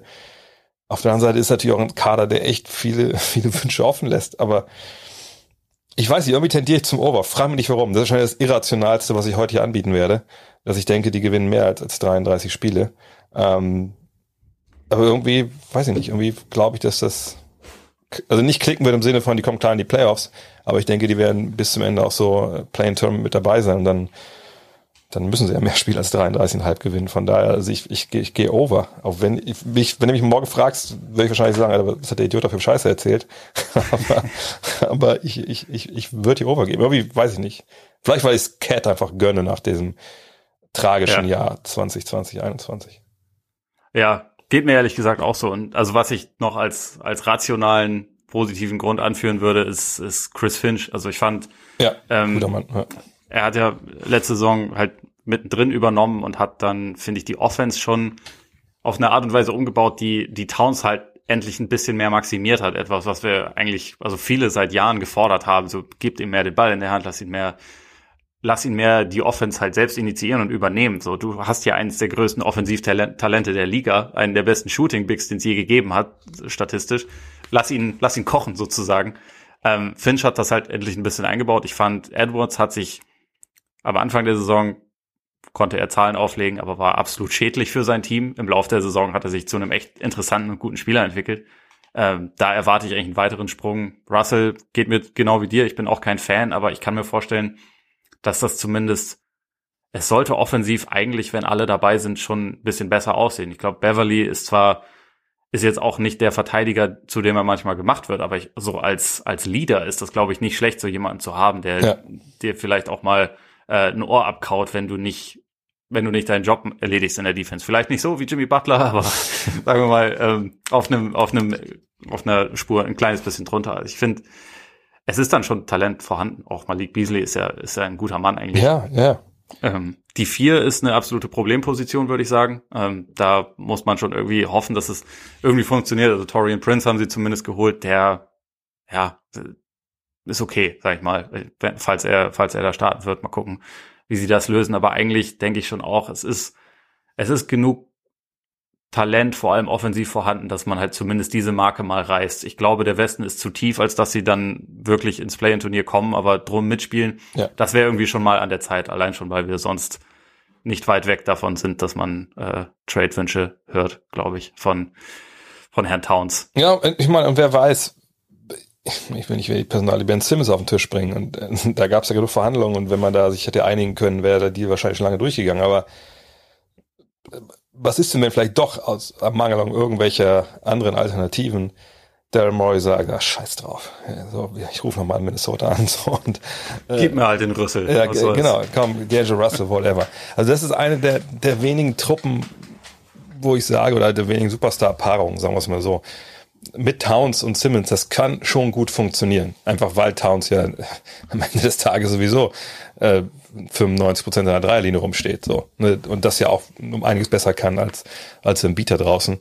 Ähm, und das wäre dann vielleicht nicht unbedingt Simmons' Team, ne, wie man zumal so versteht, aber er könnte da den Ball bringen, er könnte schnell spielen, ne, hätte mit Edwards auch jemanden, der zusammen laufen kann. Allerdings wäre natürlich dann, müsste Rubio natürlich auch weg, aber das ist ja auch, das ist ja ein ganz kleines Problem. Äh, Rubio, der ist schon weg. der ist weg, Der sorry, ist weg, England. sorry, ja, ja, ich habe noch die alte Dinge aufgerufen hier. Ähm, von daher, äh, wieso ist denn bei BKRF noch hier drin? Das ist sogar die neue Saison schon. Egal. Ähm, jedenfalls, äh, ja, das, das, das fände ich interessant. Das kann dann noch mal einiges ändern. Ähm, also natürlich nur der Voraussicht, dass man halt nicht Edwards mit reinpackt, aber das kann ich nicht, das sehe ich nicht. Also wenn man reinpackt, ist es nur Russell plus X. Ähm, und dann weiß man natürlich nicht, ob es dann wirklich interessant ist für, für Philly. Aber das würde ich noch beobachten. Ansonsten, ja, die sind auch, auch mal die sind mal dran, dass sie mal eine halbwegs gute, gute Saison jetzt gesund überstehen und dann, dann, dann reißen die auch diese, dieses Over hier und, und dann ist aber auch gut. So. bei, bei diesem seit Jahrhunderten einfach komplett verfluchten Team. Aber ja, ich stimme zu, wir, wir Ja. gehen beide äh, Bauchgefühl und hoffentlich wäre es, es wäre ja irgendwie net over. Ja. Machen wir mit den Pelicans weiter. Äh, Net-Rating minus 0,7, Bilanz 31, 41, neu dabei Willie Green als Head Coach, Jonas Valanciunas, Garrett Temple, Thomas Satoranski, Devontae Graham. Weg sind Lonzo Ball, Stan Van Gundy, Steven Adams und sicher noch irgendjemand, den ich vergessen habe. Over-Under ist bei 39,5. Das Team ist unter Druck, weil die CAA-Mafia und äh, die New York Knicks jetzt schon lange um Zion buhlen. Von daher wird's denn Aber das, ey, ich meine, also neben Golden State ist das mich das unverständlichste Over-Under hier. Weil ich, ich nicht sehe, wie dieses Team 40 Spiele gewinnt. Ähm, klar kann man sagen, Zion macht jetzt einen riesen Sprung und, und dann, dann, dann läuft und dann haben sie ihren Superstar und der geht vorne weg und alles andere findet sich so ein bisschen. Aber ey, das ist für mich also sch- schon schon arg abenteuerlich, wenn ich denke, okay, jetzt kommt mit Willie Green kommt ein sicherlich ein Mann, den, den viele haben wollten, ne, als, als ehemaligen Assistant, aber eben Novize im Headcoach-Geschäft. Ähm, kann man sagen, der folgt Stan Van Gundy, der hat seine Spieler regelmäßig vom Bus geschubst. Äh, da sind alle froh, die werden für den nicht ins Feuer gehen, nur weil er nicht Stan Van Gundy ist. Aber d- ob der jetzt das hinbekommt, dass da diese desaströse Verteidigung auf einmal auch noch halbwegs auf Niveau kommt, kann ich mir eigentlich relativ schwer vorstellen. Ähm, ich, ich, klar, ne, Zion, logisch, Ingram, total, aber ich, auch die Neuzugänge, ich, ich, bin ein riesen Satoranski-Fan, aber ich weiß nicht, inwiefern er dann da wirklich einen Unterschied macht, ne, weil ich glaube, es eher einer ist, der Unterschied macht dann für, ein- für ein Veteranenteam. Ähm, ich, ich glaube da ehrlich gesagt gar nicht dran. Ich, ich will es nicht äh, das total abkürzen, aber für mich ist das sogar ein Lock, dass die weniger Spiele gewinnen. Also, dass die undergehen. Ähm, auch die ganze Situation im Zion, finde ich auch, ne? Die müssen ja nur mal ein- eine schlechte Phase haben, zwei, drei Wochen, dann, dann gehen die Gerüchte ja schon wieder los. Und dann kann man sagen, das ist auch egal, das steht alles nur in der Presse, aber ne, gerade bei Zion, wenn er sein Camp schon in der Offseason geleakt hat, ey, würde aber ganz gerne mal woanders hin, wo es in der Stadt Ja. auch einen Apple Store gibt, ähm, dann werden sie sicherlich auch nicht dann. Die Presse weiß ja, wo sie anrufen müssen. Die wissen ja genau, wer die Quelle ist. So, von daher, ich, oh, ich habe da echt kein gutes Gefühl. Also ich würde hier ein Lock sagen, under. Ja, ich bin auch under, aber nicht bei einem Lock, einfach nur aus dem aus dem Grund. Ich will ich will sehen, was mit Zion passiert. Ich glaube, ich finde diesen diesen Ansatz, den ja Green sicherlich beibehalten wird, Point Zion, das möchte ich mehr sehen. Ich glaube, mit, mit Graham ist zumindest offensiv jemand gekommen, der halt durch sein Shooting da ganz gut daneben passt, der sich halt auch mal was aus dem, aus dem Dribbling noch kreieren kann, der aber auch halt, also halt viel an der, an der Dreierlinie rumturnt. Ähm, Valanciunas ist ein besserer Offensivspieler als Adams. Ich glaube, das, das kann da zumindest ein bisschen funktionieren. Aber der Grund, warum ich hier auch trotzdem under bin, ist, äh, alles, was gemacht wurde, hilft ja nicht der Defense. Ja. Ne? Also Adams war, ist zwar vielleicht nicht mehr der Spieler, der bei OKC eine Zeit lang mal war, aber er ist trotzdem unterm Strich, glaube ich, ein besserer Verteidiger immer noch als Valanciunas. Lonzo Ball ist ein viel besserer Verteidiger als Devontae Graham. Ähm, sowieso der, den Umgang mit Ball, das hat mich alles ein bisschen verwirrt, wie die, wie die Pelicans ja. das angegangen sind, dass sie ihn da im Prinzip bereitwillig abgegeben haben. Ich finde, allein schon als Trade-Chip hätte man ihn behalten. Total, aber, total, ja. Aber, naja, das, das haben sie irgendwie komisch, komisch gedeichselt dadurch, ich sehe auch nicht wirklich, wie dieses Team jetzt bedeutend besser geworden ist. Also 39,5, das heißt 40, da wären sie ja fast bei einer 500 Bilanz und die müssen sie eigentlich erreichen, aber sie werden sie wahrscheinlich nicht erreichen, einfach weil der Westen sehr tief ist, dieses Team nicht zwingend besser geworden ist. Ähm, ja, wenn, wenn Sayern die ganze Zeit gesund bleibt und ähm, 33, 11 im Schnitt auflegt, dann, dann sieht das vielleicht blöd aus, aber ich, ich tendiere jetzt auch zu Under einfach es, es sprechen zu viele Faktoren dagegen. Ähm, da wir jetzt ein paar Mal überzogen haben, machen wir jetzt einfach mal wieder ja. schnellere Runde, wenn wir schon mal einig sind und machen mit dem ambitioniertesten Team der Western Conference weiter. Mit den OKC Thunder. Net Rating minus 11,3. Heilige Scheiße. Ähm, Bilanz 2052. Neu dabei unter anderem Derek Favors, Josh Giddy, Trey Mann. Weg unter anderem Al Horford. Over Under 23,5.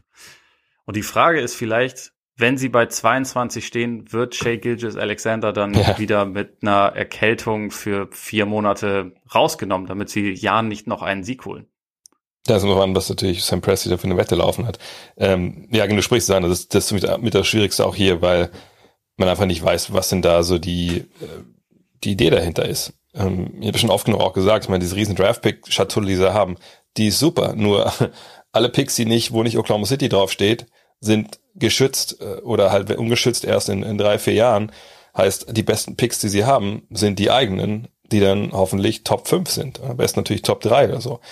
Ähm, von daher hängt es für mich ab, ob die Over oder Under gehen, ehrlich gesagt, wie schlecht der Rest der NBA ist. Wenn sie Gefahr mhm. laufen, mit, mit 24 sich irgendwie eine gute Draft-Position zu ver, verbauen, dann gehen sie klar under wenn 24 Siege reichen, um trotzdem irgendwie äh, die Mies zu den miesesten drei Teams zu gehören, dann, dann, äh, dann ist okay, dann geht es vielleicht auch drüber. Von daher, also ich sehe sie nicht unbedingt besser als vergangenes Jahr. Ähm, ja. Hier ist ja genau der Gegenteil gefallen. Wenn man sagt, zehn Spiele mehr, die gewinnen nur anderthalb Spiele mehr, äh, dann sieht man sieht ja, sehen wir ja so ein bisschen schlechter. Ähm, hier ist echt, ähm, ja, also kann ich einfach würfeln jetzt, ja oder nein. Also ich wahrscheinlich gehe ich drüber einfach nur, weil ich denke, die gewinnen wahrscheinlich doch 24, 25, einfach nur so. Weil das war ja vergangenes Jahr eigentlich ganz okay, als sie, als sie noch spielen durften. So, ne? Ja. Ähm, klar war der El Hoffler noch dabei, relativ lange, aber, ähm, aber SGA, die Youngster, die sie haben, die dürften ja schon nach vorne machen. Aber da geht's alles darum, dass sie halt ihre, ihre Draft-Position äh, maximieren. Und ich sage jetzt mal over, aber gut fühle ich mich damit nicht. Einfach weil die tanken ja. werden wieder. Wenn die die Chance haben zu tanken, dann tanken die. Punkt. Und ähm, ja. Das ist halt, das ist halt mies so. Und da redet keiner drüber, weil alles sein Presti feiern, weil er so viel Draftpicks hat. Aber man sollte auch sagen, das ist halt relativ nah schon dran an das, was Philly gemacht hat damals. Ja, ja, äh, vollkommen. Das ist äh, ein kleinerer Markt. Äh, deswegen ist es ja. ein bisschen weniger Thema. Und er hatte bessere Stars, die er für Picks traden konnte. Deswegen konnte er sich sehr schnell in eine super Ausgangsposition manövrieren. Und also wir haben ja auch schon öfter drüber geredet. Ich finde immer, er ist in einer Position, wo er sich das leisten kann, jeden Trade zu gewinnen, weil es hm. erstmal völlig scheißegal ist, ob da irgendein Druck dahinter ist. Es dauert nämlich, also seine seine Art von Rebuild wird jetzt halt relativ lange dauern. Deswegen kann er immer hart verhandeln, außer mit Kemba Walker. Da war das offenbar dann durch. Aber ansonsten, er hatte über die letzten Jahre so ähm, rein theoretisch jeden Trade gewonnen. Aber halt auch, weil er, weil er hart verhandeln kann. Ja, oder hat er sie gewonnen? Ich meine, das ist die Frage. Ne? Ich meine, du sagst, diese Draft-Picks. Ich bin echt gespannt, wo, wenn wir beide hier in zehn Jahren sitzen und darüber sprechen, hey, diese, diese 30 Erstrunden-Picks, was ist daraus ja. eigentlich geworden? Das wird ein faszinierender Podcast sein, mit dem man dann mal äh, ausführen kann. Weil ja. wir können auch, wir können zehn Jahre sitzen und sagen, alle haben Glück gehabt, ne, krass, dann so die, die unprotected Picks, dann glaube ich aus LA auf den Clippers und so, als dann Leonard äh, drei Jahre Load Management gemacht hat, ähm, da haben sie dann den, den ersten Pick bekommen und und Latavius Caldwell war ist der beste Spieler seiner Generation und jetzt jetzt was für eine Weitsicht, dass man wusste, als der in der zweiten Klasse war, der wird mal unser Superstar werden 2028. Ähm, ja. ne? Aber wir können auch darüber reden, so Alter, die haben 30 Picks gehabt, da ist nichts draus geworden, weil die konnten diese Picks nicht eintraden für irgendeinen Superstar, wie auch, äh, und sie konnten eben immer nur ab Nummer 13, 14, 15 ziehen und ähm, sind einfach die neuen Orlando Magic. Weißt du, sowas kann ja auch bei rauskommen. Also da bin ich echt, echt gespannt, was da kommt. Weil einfach das so hochgejubelt wurde in den letzten Wochen und Monaten, was Presti da gemacht hat, ohne dass es wirklich einen handfesten Weg gibt zu, ey, wir haben jedes Jahr zwei Picks und dann Top, äh, Top 14. Also das, da ja. bin ich echt gespannt. Im Endeffekt wird man es dann irgendwann danach bewerten, ist bei einem dieser Picks in der Lotterie, ist da dann der Tim Duncan von OKC jetzt ja, genau. oder ja. der LeBron oder, oder ja. Durant oder was auch immer und ist dann vielleicht länger geblieben und hat dann Titel geholt. So, sag, ja. jetzt ist der Punkt, an dem Sam Presti da überhaupt keinen Einfluss mehr drauf hat letztendlich. Ne? Also er muss dann die richtigen Leute draften. Ja, nur Einfluss drauf, sehen, aber wo landet ungefähr der Pick von OKC selber? Und das hätte er auch ja. gehabt ohne die ganzen anderen Picks. Und deswegen wird er halt wieder tanken dieses Jahr, da bin ich mir überhaupt nicht sicher. Ja. Ja, ich auch. Deswegen, also ich, ich gehe hier auch under. Also ich finde. Also ich äh, gehe over, weil ich denke, sie, sie müssen nicht so weit runter tanken, aber wir denken beide das Gleiche, nur kommen aus anderen Schlüssen, ja. Genau, ich, ich glaube, es gibt äh, wenige Teams, die tanken, aber die, die Teams, die tanken, die werden es relativ ernst meinen und OKC ist dafür sehr gut positioniert. und man hat am Ende der letzten Saison schon gesehen, dass sie da dann auch alle Register ziehen, wenn es darum geht, bloß kein Spiel mehr zu gewinnen. Ja. Das, äh, Josh Giddy und Pokoschewski, äh, Pick and Roll Duo. Die machen das schon. Tank Commander. Ja. Ja. Gut. Ähm, Phoenix Suns. Net Rating plus 6,2, Bilanz 51, 21. Landry Shamet und Javel McGee sind neu, Javon Carter ist weg. Over-Under ist bei 51,5. Das heißt, die gewinnen ein halbes Spiel mehr als letzte Saison. Kontinuität ist gut, würde ich sagen. Ähm, also das Team ist ja eigentlich das, was die Finals erreicht hat, ist zusammengeblieben. Ja. Minimal tiefer. Also ich finde, find Shamet ist äh, kann eine ganz gute Addition sein. Die letzten Jahre. Das ist, sorry, Sebastian, aber das sagen wir Landry Shamet seit wann? Seit ja, wann ja, ist er Liga gekommen? Sagen wir seit äh, seiner ersten guten Saison in Philly.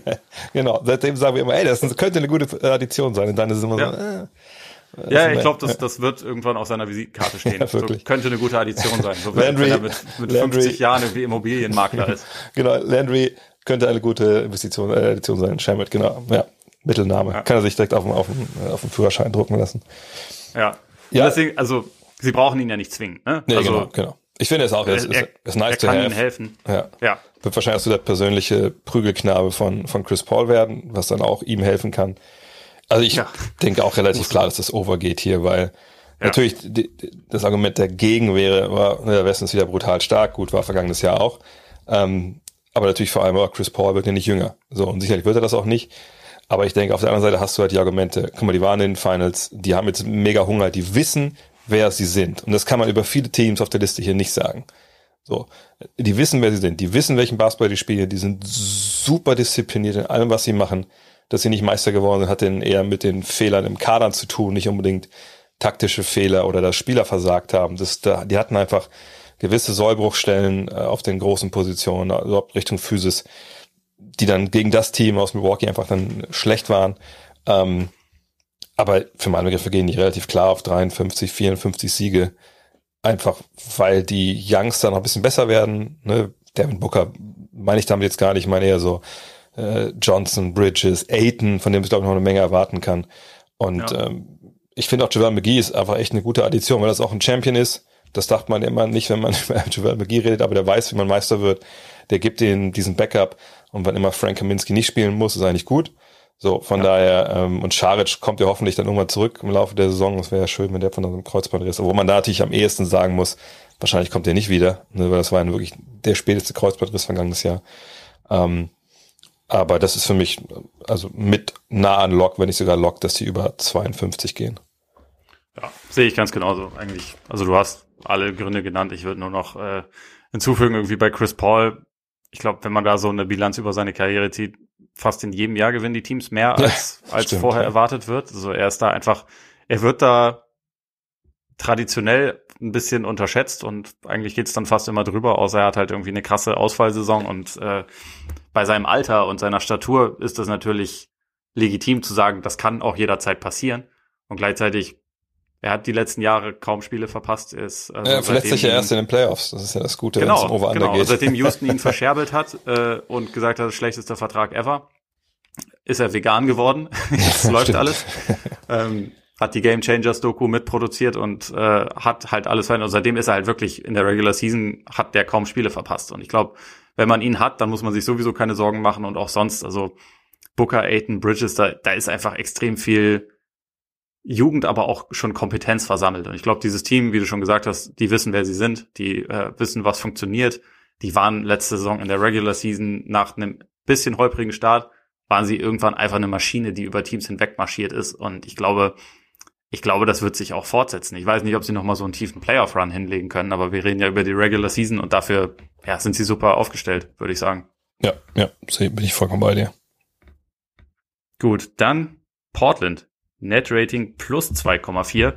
Bilanz 42,30. Neu dabei Larry Nance, Tony Snell, Cody Zeller, Ben McLemore, Chauncey Billups als Head Coach. Weg sind Mello, Kanter, aka die beste Defensivbank in der Geschichte der Liga, Derrick Jones und Head Coach Terry Stotts. Die Linie ist bei 43,5 und ich finde sie eigentlich, also wenn wir jetzt mal sagen, dass Damian Lillard die gesamte Saison bei den Blazers bleibt, dann ist diese Linie ein bisschen respektlos gegenüber Dame. Oh, wirklich? Oder was meinst du? du? Ja. Ähm, nee, eigentlich sag nicht. Eigentlich dachte ich, dass die Linie, die eigentlich, also das fällt mir schwer, da jetzt overall zu gehen, aber ich denke, das ist eine Linie, die, die wirklich sehr, sehr gut passt.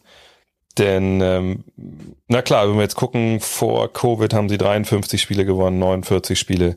Das waren ja so die, die beiden besten Jahre. Ähm, davor waren es 41, 44, 51, 55, aber dann sind wir schon zu weit in der Vergangenheit. Äh, vergangenes Jahr waren es äh, 42. Ja, ich, ich denke natürlich schon, wenn man denkt, ey, eine Dame ist da und, und respektlos etc., aber auf der anderen Seite, ist diese Mannschaft wirklich besser geworden. Großartig. So, ne? Ich meine, jetzt kann man sagen, Mellow ist weg, das ist defensiv auf jeden Fall ein Großschritt nach vorne. Ähm, ich, ich mag auch, was sie so defensiv gemacht haben, äh, die Additionen, die dazu kamen. Gerade auch Larry Nance, der also kurz vor Schluss äh, der Offseason war ja auch immer ein guter, ein guter Fang. Aber auf der anderen Seite, es fehlt natürlich, sie haben natürlich Norman Powell quasi jetzt, aber kann man Norman Powell jetzt gleichsetzen mit Ersatz für, äh, für Mellow? Klar, wenn du kleiner spielst, kann man das vielleicht irgendwie machen, aber so, so wirklich in, in, auf den Forward-Positionen fehlt mir wirklich einer, der sich da den eigenen Wurf kreieren kann. Braucht man das vielleicht gar nicht, wenn man Dame und, und McCollum und Paul hat und immer mindestens zwei von denen auf dem Feld oder sogar alle drei? Ja, vielleicht ist es dann auch irrelevant. Auf der anderen Seite, ich, ich, ich weiß nicht. Also ich finde immer noch defensiv ist es halt ganz, ganz schwierig. Ne? Billups ist ein Rookie-Head Coach. Ich weiß doch gar nicht wirklich genau, warum ist er eigentlich Head Coach jetzt? Also, was sind denn seine Meriten, außer dass er als Spieler gut war? Ähm, weil, also, was ist Sam Cassell? Er war Assistant Coach, er war, er war, glaube ich, ganz kompetent bei ESPN. Ja, ja, genau, aber immer, ist, für mich macht das ein bisschen Eindruck, sagt, man weiß natürlich nicht, ne, das ist wirklich nur so ein Gefühl, aber als diese Verpflichtung klar war, dachte ich so, ja, aber also das muss ja irgendwie ein grandioses Bewerbungsgespräch gewesen sein, was er da abgeliefert hat. Und natürlich weiß man, wer er ist, aber ey, wie viele Assistant Coaches laufen rum und liefern seit Jahren grandiose Arbeit ab und kriegen, ja. kriegen nie so eine Chance. Also wie schlecht müssen die denn in Bewerbungsgesprächen sein? Ja, unter anderem war David Vanderpool, für den sich ja, genau, glaube ich, auch ja. Dame sogar schon mal ausgesprochen ja, klar, hatte, ne, in der Vergangenheit. Und dann denke ich mir so, naja, und dann hat man diese Pressekonferenz noch im Kopf. Gut, das hat jetzt mit Basketball in dem Sinne nichts zu tun, warum das voll in die Hosen gegangen ist. Aber ich habe da von Anfang an kein, kein gutes Gefühl äh, bei dieser Verpflichtung. Und ich glaube, das wird holpern. So, auch, auch eben weil du mit dem 29 besten Defensivrating der vergangenen Saison äh, als Hypothek da reingehst und gehst, Enes Kanter ist weg Cameron Anthony ist weg. Okay. Aber es ist nicht so, dass äh, McCallum oder Lillard da jetzt defensiv krass vorangegangen sind oder Simons. Ähm, von daher, ich, ich kann mir vorstellen, dass es da auch Unruhe gibt. Ne? Natürlich um, um Lillard ähm, muss man jetzt nicht sagen, dass das alles runterzieht. Die, die Spekulation gab es ja auch sonst schon. Aber ich bin irgendwie nicht überzeugt, dass dieses More of the Same, ne, das ist es ja im Endeffekt, ist ja einfach nur neuer Trainer und so ein paar Figuren haben sie ausgewechselt, dass das viel bringt. Und ich würde sogar zum Under tendieren. Ähm, allerdings hast du natürlich vollkommen recht, wenn du sagst, ey, wenn Lillard einfach Lillard ist und das Jahr vollkommen Amok läuft mal wieder, dann, dann gewinnen die schon ihre, was waren es, 44 Spiele. Und dann sind sie natürlich drüber. Ähm, aber irgendwie, ich habe kein Vertrauen in dieses Portland-Team. In Dame Lillard immer, aber nicht, nicht in Portland. Mhm. Ja, kann ich auch verstehen. Also ich glaube, wenn es jetzt irgendwie, wenn wir über Contender sprechen oder so, da bin ich auch überhaupt nicht dabei. Aber ich glaube einfach, sie sind, ich meine, letzte Saison war das ja gerade in der Zeit, wo dann McCollum und Nurkic ausgefallen sind, da musste Dame alles alleine machen. Ne? Und weil es gab eigentlich keine Tiefe. Die Bank hatte zwar so ein bisschen Firepower mit den angesprochenen Mello und Kanter, aber halt gar keine Defense. Das war immer eine Riesenhypothek, wenn die, wenn die ja. ähm, rausgekommen sind. Ich glaube, da sind sie jetzt schon ein bisschen besser aufgestellt. Also Nance finde ich da gut. Ich finde auch Zeller ist als Backup Center ist er okay. Das stimmt, ähm, ja. Finde ich eigentlich sogar, also ich fand ihn in, in Charlotte über die letzten Jahre häufig nicht so schlecht. Ähm, Nurkic, wenn man die Hoffnung hat, dass er mal wieder eine etwas gesundere Saison spielt, ist der ja eigentlich auch ein ganz guter Mann. Und man hat trotzdem das Problem, dass äh, Lillard, McCollum, Powell als drei Teile der Starting Five natürlich alle keine guten Verteidiger sind. Das, äh, deswegen, man wird da schwerlich irgendwie ein Top-Niveau erreichen, aber wenn man zumindest etwas näher an Mittelmaß kommt als letzte Saison, wo man nur Sacramento dafür danken konnte, dass man nicht die schlechteste Defense aller Zeiten war, ähm, da kann man sich da halt schon relativ easy steigern. Und ich glaube, offensiv hat dieses Team einfach immer noch, es hat schon Firepower. Ich glaube, und bei ein bisschen besser Gesundheit, es kann natürlich jederzeit sein, dass Dame ähm, zu, zum Start des Training Camps feststellt, boah, Nee, komm. Tony Snell, der, der wirft zwar alles immer rein, der, der hat seit vier Jahren keinen Freiwurf mehr verfehlt und, und trifft jeden Dreier, aber trot, der, der spielt ja trotzdem nicht. Irgendwelche Gründe hat das wahrscheinlich. Ich will, ich will mit diesem Team nichts mehr. Dann, dann fliegt das natürlich alles ganz schnell auseinander. Aber ich glaube, wenn, wenn Lillard gesund bleibt, der, der ist gut genug, dass sie dann halt einfach, also der ist gut genug für 45 Siege, sag ich mal. Aber ja, es, ist, ja, es, ist, es ist schwierig. Also ich da fühle mich auch nicht gut, wenn ich anders sage. Ich habe einfach nur ein mega schlechtes Gefühl, was die Trailblazers sagen. Und ehrlich gesagt weiß ich gar nicht, nochmal, ich weiß gar nicht, warum ich alle, alle Neuzugänge eigentlich gut finde. Aber ja, es ist, äh, es ist, wie es ist. Was soll ich sagen? Manchmal hat man einfach so ein Bauchgefühl. Ja. Ich meine, richtig positiv sehe ich auch nur Nance, aber mal gucken. Mal gucken, was er dann da einbringen kann. Und ich meine, letzte Saison immerhin die Starting Five, wenn sie denn mal gesund war, hatte eigentlich super Werte. Das ja, Problem, ja. problematischer war halt irgendwie die Bank. Und ich glaube, die Bank ist vielleicht ein bisschen kompetenter geworden. Und vielleicht ist das schon der Schritt. Aber machen wir weiter mit den Sacramento Kings, der angesprochenen schlechtesten Defense aller Zeiten. Net Rating minus 3,4, Bilanz 31-41, neu dabei Davion Mitchell, Tristan Thompson, Alex Len, weg, unter anderem Hassan Whiteside. Over-Under ist bei 36,5 angesetzt und das ist, das ist ein Team, bei dem ich mir, da finde ich es richtig schwierig.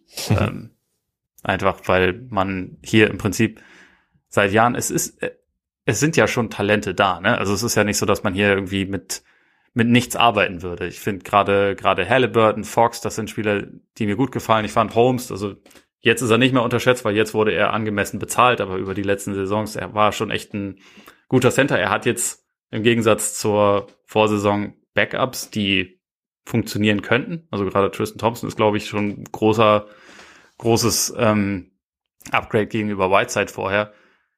Harrison Barnes war letzte Saison richtig stark. Die Defense müsste also nicht so grausam bleiben, wie sie war. Offensiv ist eigentlich Potenzial da und trotzdem finde ich total schwer einzuschätzen, wo sie dann am Ende landen werden, weil gefühlt sagen wir über Sacramento auch seit Jahren sehr ähnliche Sachen und dann ist es trotzdem immer eine riesen Enttäuschung, was, was bei den Kings passiert. Ja, ja, wenn wir uns mal angucken, das mal rausgesucht, also 18, 19, 39 Siege, da dachten wir wirklich ein bisschen, ah, die kommen jetzt. Dann äh, Covid-Saison 31, 41 und vergangenes Jahr 31, 41. Also Stillstand, äh, ne, beziehungsweise haben sie in beiden, in beiden Jahren auch 72 Spiele absolviert.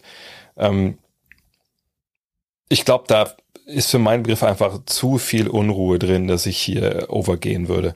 Ich gebe dir recht, der Halliburton, ne, wirklich geiler Zocker, also allein deswegen muss man sich eigentlich dieses Team angucken. Äh, mal gucken, was, was Mitchell da als Rookie jetzt bringt. Aber schon bei De'Aaron Fox, der vor zwei Jahren noch der uneingeschränkte Franchise-Spieler war, um den da echt alles aufgebaut wurde, da gibt's ja jetzt schon mehr als nur Gerüchte, so äh, mal gucken, äh, wer auch, also Trade wäre jetzt auch nicht so schlimm wenn wir bei, bei die Yield sind, der war ja schon mehrfach mit einem Fuß durch die Tür raus, der hat gar keinen Bock mehr auf die Situation. Ja, ähm, du sagst das auch immer sehr gerne. Ja, so was sagen. Das, das, die können wir jetzt anrufen. Der, der, wenn wir jetzt sagen, wir wollen einen Podcast über darüber reden, dass du weg willst, der würde wahrscheinlich dann Agenten sofort seine Nummer schicken und sagen, ja, ruf an, der, der pennt zwar noch, aber ruf ruhig an. Ähm, Harrison Barnes ist sicherlich auch einer, der denkt, ja, ähm, das Schmerzensgeld, was ich hier kriege, das wiegt viele Sachen auf, aber auch da, ne, wenn jetzt mein Agent irgendwas hat, würde ich auch sagen, ja, lass uns doch bitte woanders hinziehen. Ähm, so, und das sind ja die wichtigen Leute. Ich glaube nicht, dass Tristan Thompson da sein will. Ganz im Gegenteil.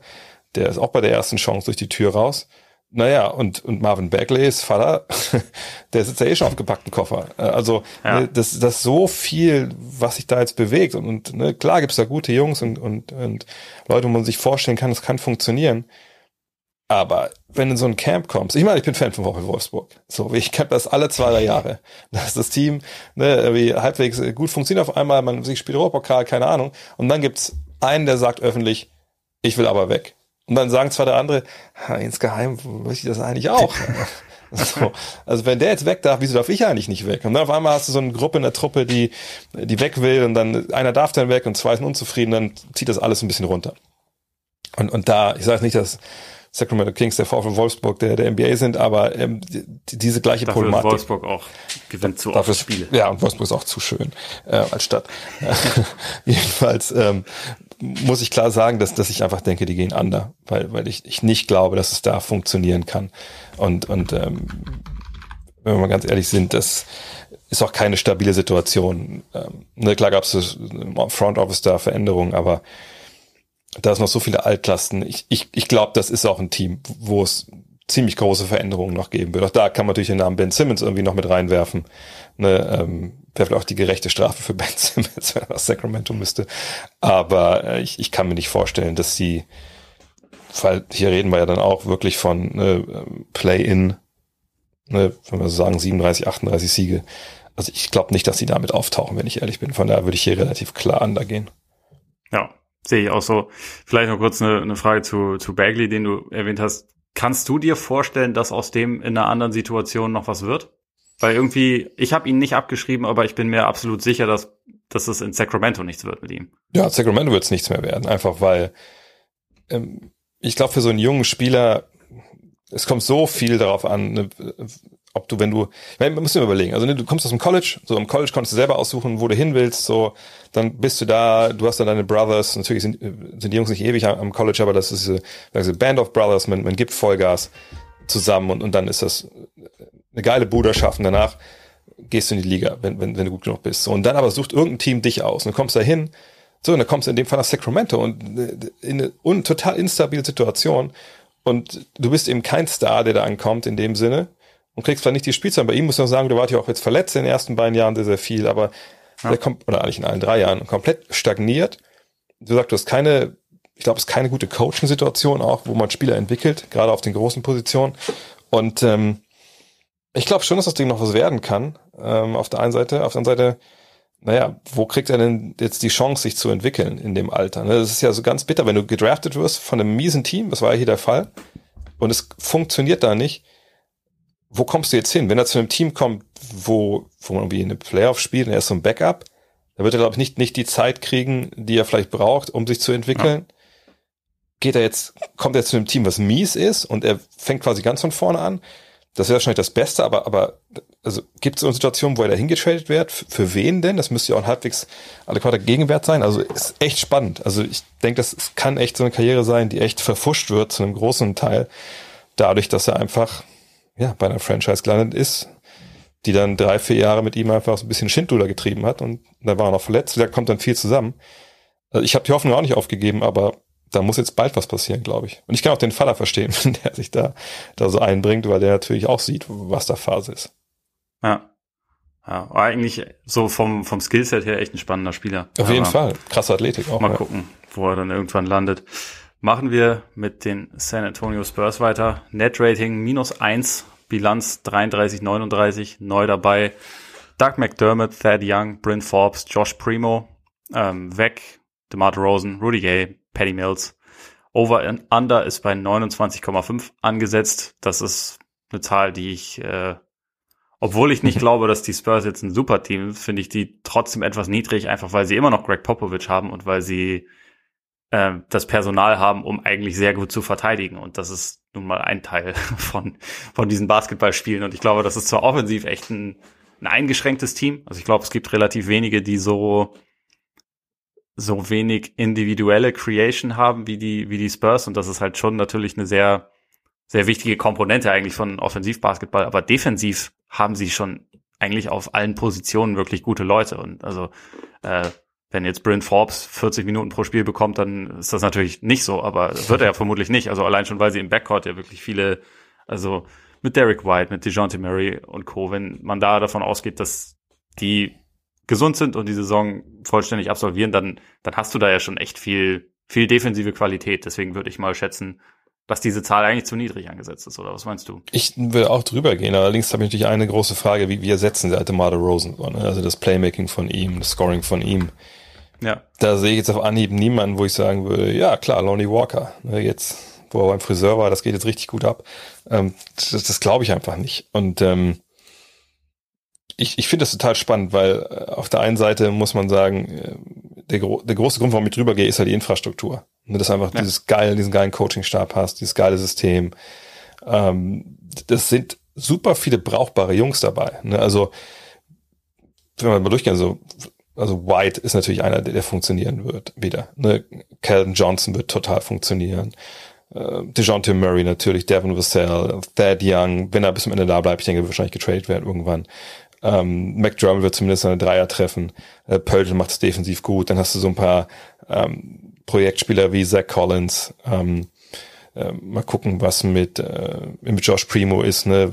Bryn Forbes trifft zumindest eine Dreier die werden sicherlich mit den Playoffs nichts zu tun haben, aber, aber weil sie keinen kein Star haben. Also ich wüsste jetzt, ich weiß nicht unbedingt, wer die erste Adresse ist, um die Würfe zu kreieren und anderen.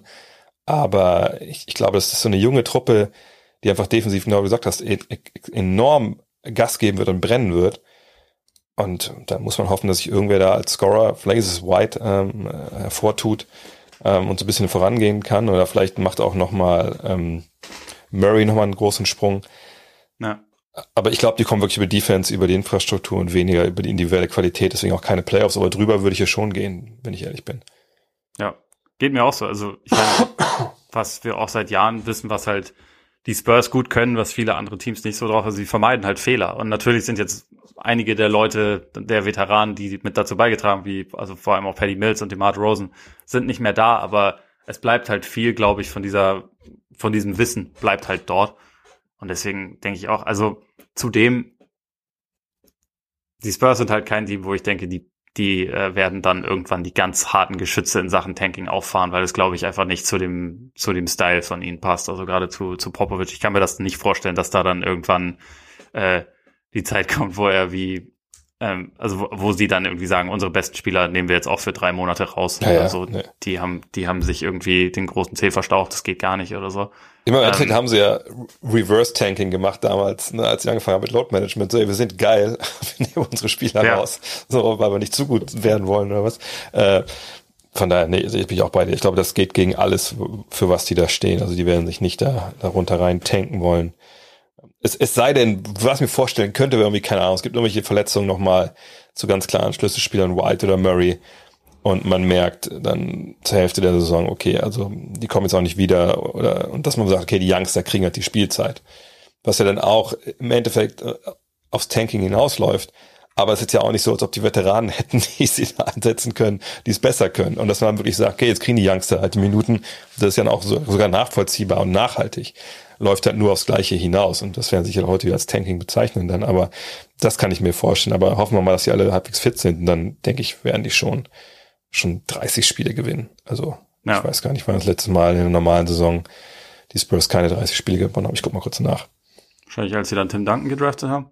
als sie einmal richtig, als sie einmal richtig hart ge, äh, getankt haben. Das letzte Mal, also selbst jetzt in den letzten beiden Jahren waren es 33 und 32 Siege. Und da müssen wir zurückgehen bis 1996, 97. Da haben sie ja getankt, ja, auch unter Greg Popovich, muss man sagen. Von daher, vielleicht tun wir dem Mann auch Unrecht. Vielleicht ist er auch gerne bereit, nochmal äh, ganz tief unten reinzugreifen. Und da haben sie 20 Spiele gewonnen. Genau. Und davor waren es dann 1988 und 89. Also viele von den Hörern werden noch nicht, werden aber nicht am Leben gewesen sein, als, als die das letzte Mal getankt haben. Sie sind halt die großen Opportunisten. Vielleicht wird es dann irgendwann auch das krasse Fernduell mit OKC. Ja, wer weiß. Mal gucken. Aber dann äh, kommen wir zum letzten Team des Westens. Und du hast es ja gerade gesagt mit dem Reverse Tanking, was so ein bisschen der Grund ist, also auch wenn man sich jetzt die, die Lines von Las Vegas anguckt, ich glaube, die, die Nets sind irgendwie mit 54,5 sind die schon das Team, was am höchsten eingeschätzt wird. Und ich finde das schon eine ganz interessante Entwicklung, dass man eigentlich von vornherein auch davon ausgeht, es gibt jetzt nicht das Team, was 60, 65 Siege oder so angreift. Also ich glaube, daran erkennt man schon auch ein bisschen, dass so in der Wahrnehmung über die letzten Jahre die, die Regular Season vielleicht ein kleines bisschen entwertet wurde. Mhm. Aber damit kommen wir zum besten Team der letzten Regular Season, den Utah Jazz. Net Rating plus 11,3. Sie sind das Reverse OKC gewesen. 52,50. Neu dabei Rudy Gay, Eric Pascal, Hassan Whiteside weg. Derek Favors Over Under ist bei 52 und das ist mein letzter Lock, sage ich mal, als Over, weil ich finde, ähm, die sind in dieser Offseason nicht schlechter geworden und man sollte sich nicht zu sehr davon beeinflussen lassen, dass die Playoffs mal wieder in der Enttäuschung geendet sind, weil für die Regular Season ist dieses Team ja eigentlich trotzdem eine absolute Maschine und ich wüsste nicht, warum sie das jetzt in so einem Maße sein sollten, dass sie da jetzt deutlich schlechter sind als letztes Jahr. Was meinst du? Ja, ich meine, ich, ich hatte immer, also man hat ja auch manchmal so Gefühle im Kopf bei, bei so Mannschaften, wenn man so vorher über, über sowas nachdenkt wie Over-Under, man denkt, ah ja, die Jazz und, und, und was bei mir so im Kopf war, da so, ja krass, ne, so enttäuscht worden in den Conference Finals und da fiel mir ein, Moment mal, die waren gar nicht in den Conference Finals, die haben die Clippers verloren. So, also ja. sind eigentlich viel zu früh gescheitert, so. Ähm, und ähm, wenn so Teams relativ spät scheitern, zum Beispiel wie, wie Phoenix, dann, dann gibt's ja oft so zwei Phänomene. Entweder ist es so Teams wie die, wie die Mavs doch damals nach 2006, die dann scheitern und sagen, Alter, jetzt reicht's. Wir wissen, wer wir sind. Ne? Wir kommen mit, mit fucking Feuer in die Saison und wir nageln alles weg, wie sie, die, die Mavs ja damals auch gemacht haben. Ähm, ähm, und dann hat es natürlich auch mal anders nicht mehr funktioniert, aber ne, die haben dann eine krasse reguläre Saison gespielt. Ähm, oder ne Teams, keine Ahnung, merken dann, so wichtig ist es irgendwie nicht, wie die Bucks dieses Jahr äh, oder vergangenes Jahr und sagen, oh, mal gucken, wir müssen ein paar Sachen ausprobieren, so, aber das war halt eine besondere Situation jetzt mit, mit dieser kurzen Offseason etc. Ähm, ich sehe die Jazz aber ganz klar in der ersten Kategorie. Ich glaube, die sind mega hungrig, ne? die ja. wissen genau, das hätte nicht passieren dürfen ähm, gegen die Clippers. Und nochmal, es war nicht Rudy Gays Schuld, es war Schuld von den Leuten, die ihre Leute haben sich an sich vorbei dribbeln lassen, bereitwillig. Rudy Gay war wirklich nicht schuld, weil der noch. Also Rudy Gay ist aber Rudy Gobert natürlich. Ja, Rudy Gobert war nicht schuld, aber Rudy Gay auch nicht. Ich glaube, sie haben jetzt alle Rudys der NBA. Genau, genau. Sie haben in dieses Corner up the Market on Rudys. Ähm, ja. Nee, weil Rudy Gobert war nicht schuld, ne, weil er muss ja aushelfen bei Leuten, die einfach Leute haben sich haben vorbeidribbeln lassen, einfach mal so, ohne ja. wirklich äh, Gegenwehr zu leisten. Ähm, und dann fehlte die Hilfe dahinter. Das haben, ich will nicht sagen, dass sie das jetzt gelöst haben, denn, dass sie einen anderen Rudy geholt haben, weil Rudy Gay wird sicherlich der Small Ball Big Man dann sein. Ähm, denn der wird ja auch, der wird ja auch aushelfen müssen, dann ist trotzdem hinter wieder ein Loch. Aber ähm, sie haben schon verstanden, wo das Problem lag. So, ne, mit eben Gay hat man jetzt eine Small Ball, Small Ball Version. Derek Favors war das nicht. Das war so ein Trugschluss vielleicht vergangenes Jahr zu denken, okay, wenn wir den jetzt holen, dann haben wir einen, der kann auf die 5 gehen, dann passt das, und dann haben wir einen guten Backup. War ja, war ja auch okay, aber ne, sie brauchen halt jemanden, der auf von der 3 wirklich gefährlich ist. Den haben sie jetzt in Gay, auch wenn der wahrscheinlich defensiv jetzt nicht allerhöchste Niveau anbietet. Ansonsten sind aber alle noch da. Es sind, glaube ich, ist nicht auch, sind sie auch ein paar Contract Years? Ich muss mal jetzt nebenbei nachschauen. Ähm, dabei, ich glaube, hat nicht Ingels, ich glaube, Ingels Vertrag läuft aus oder so.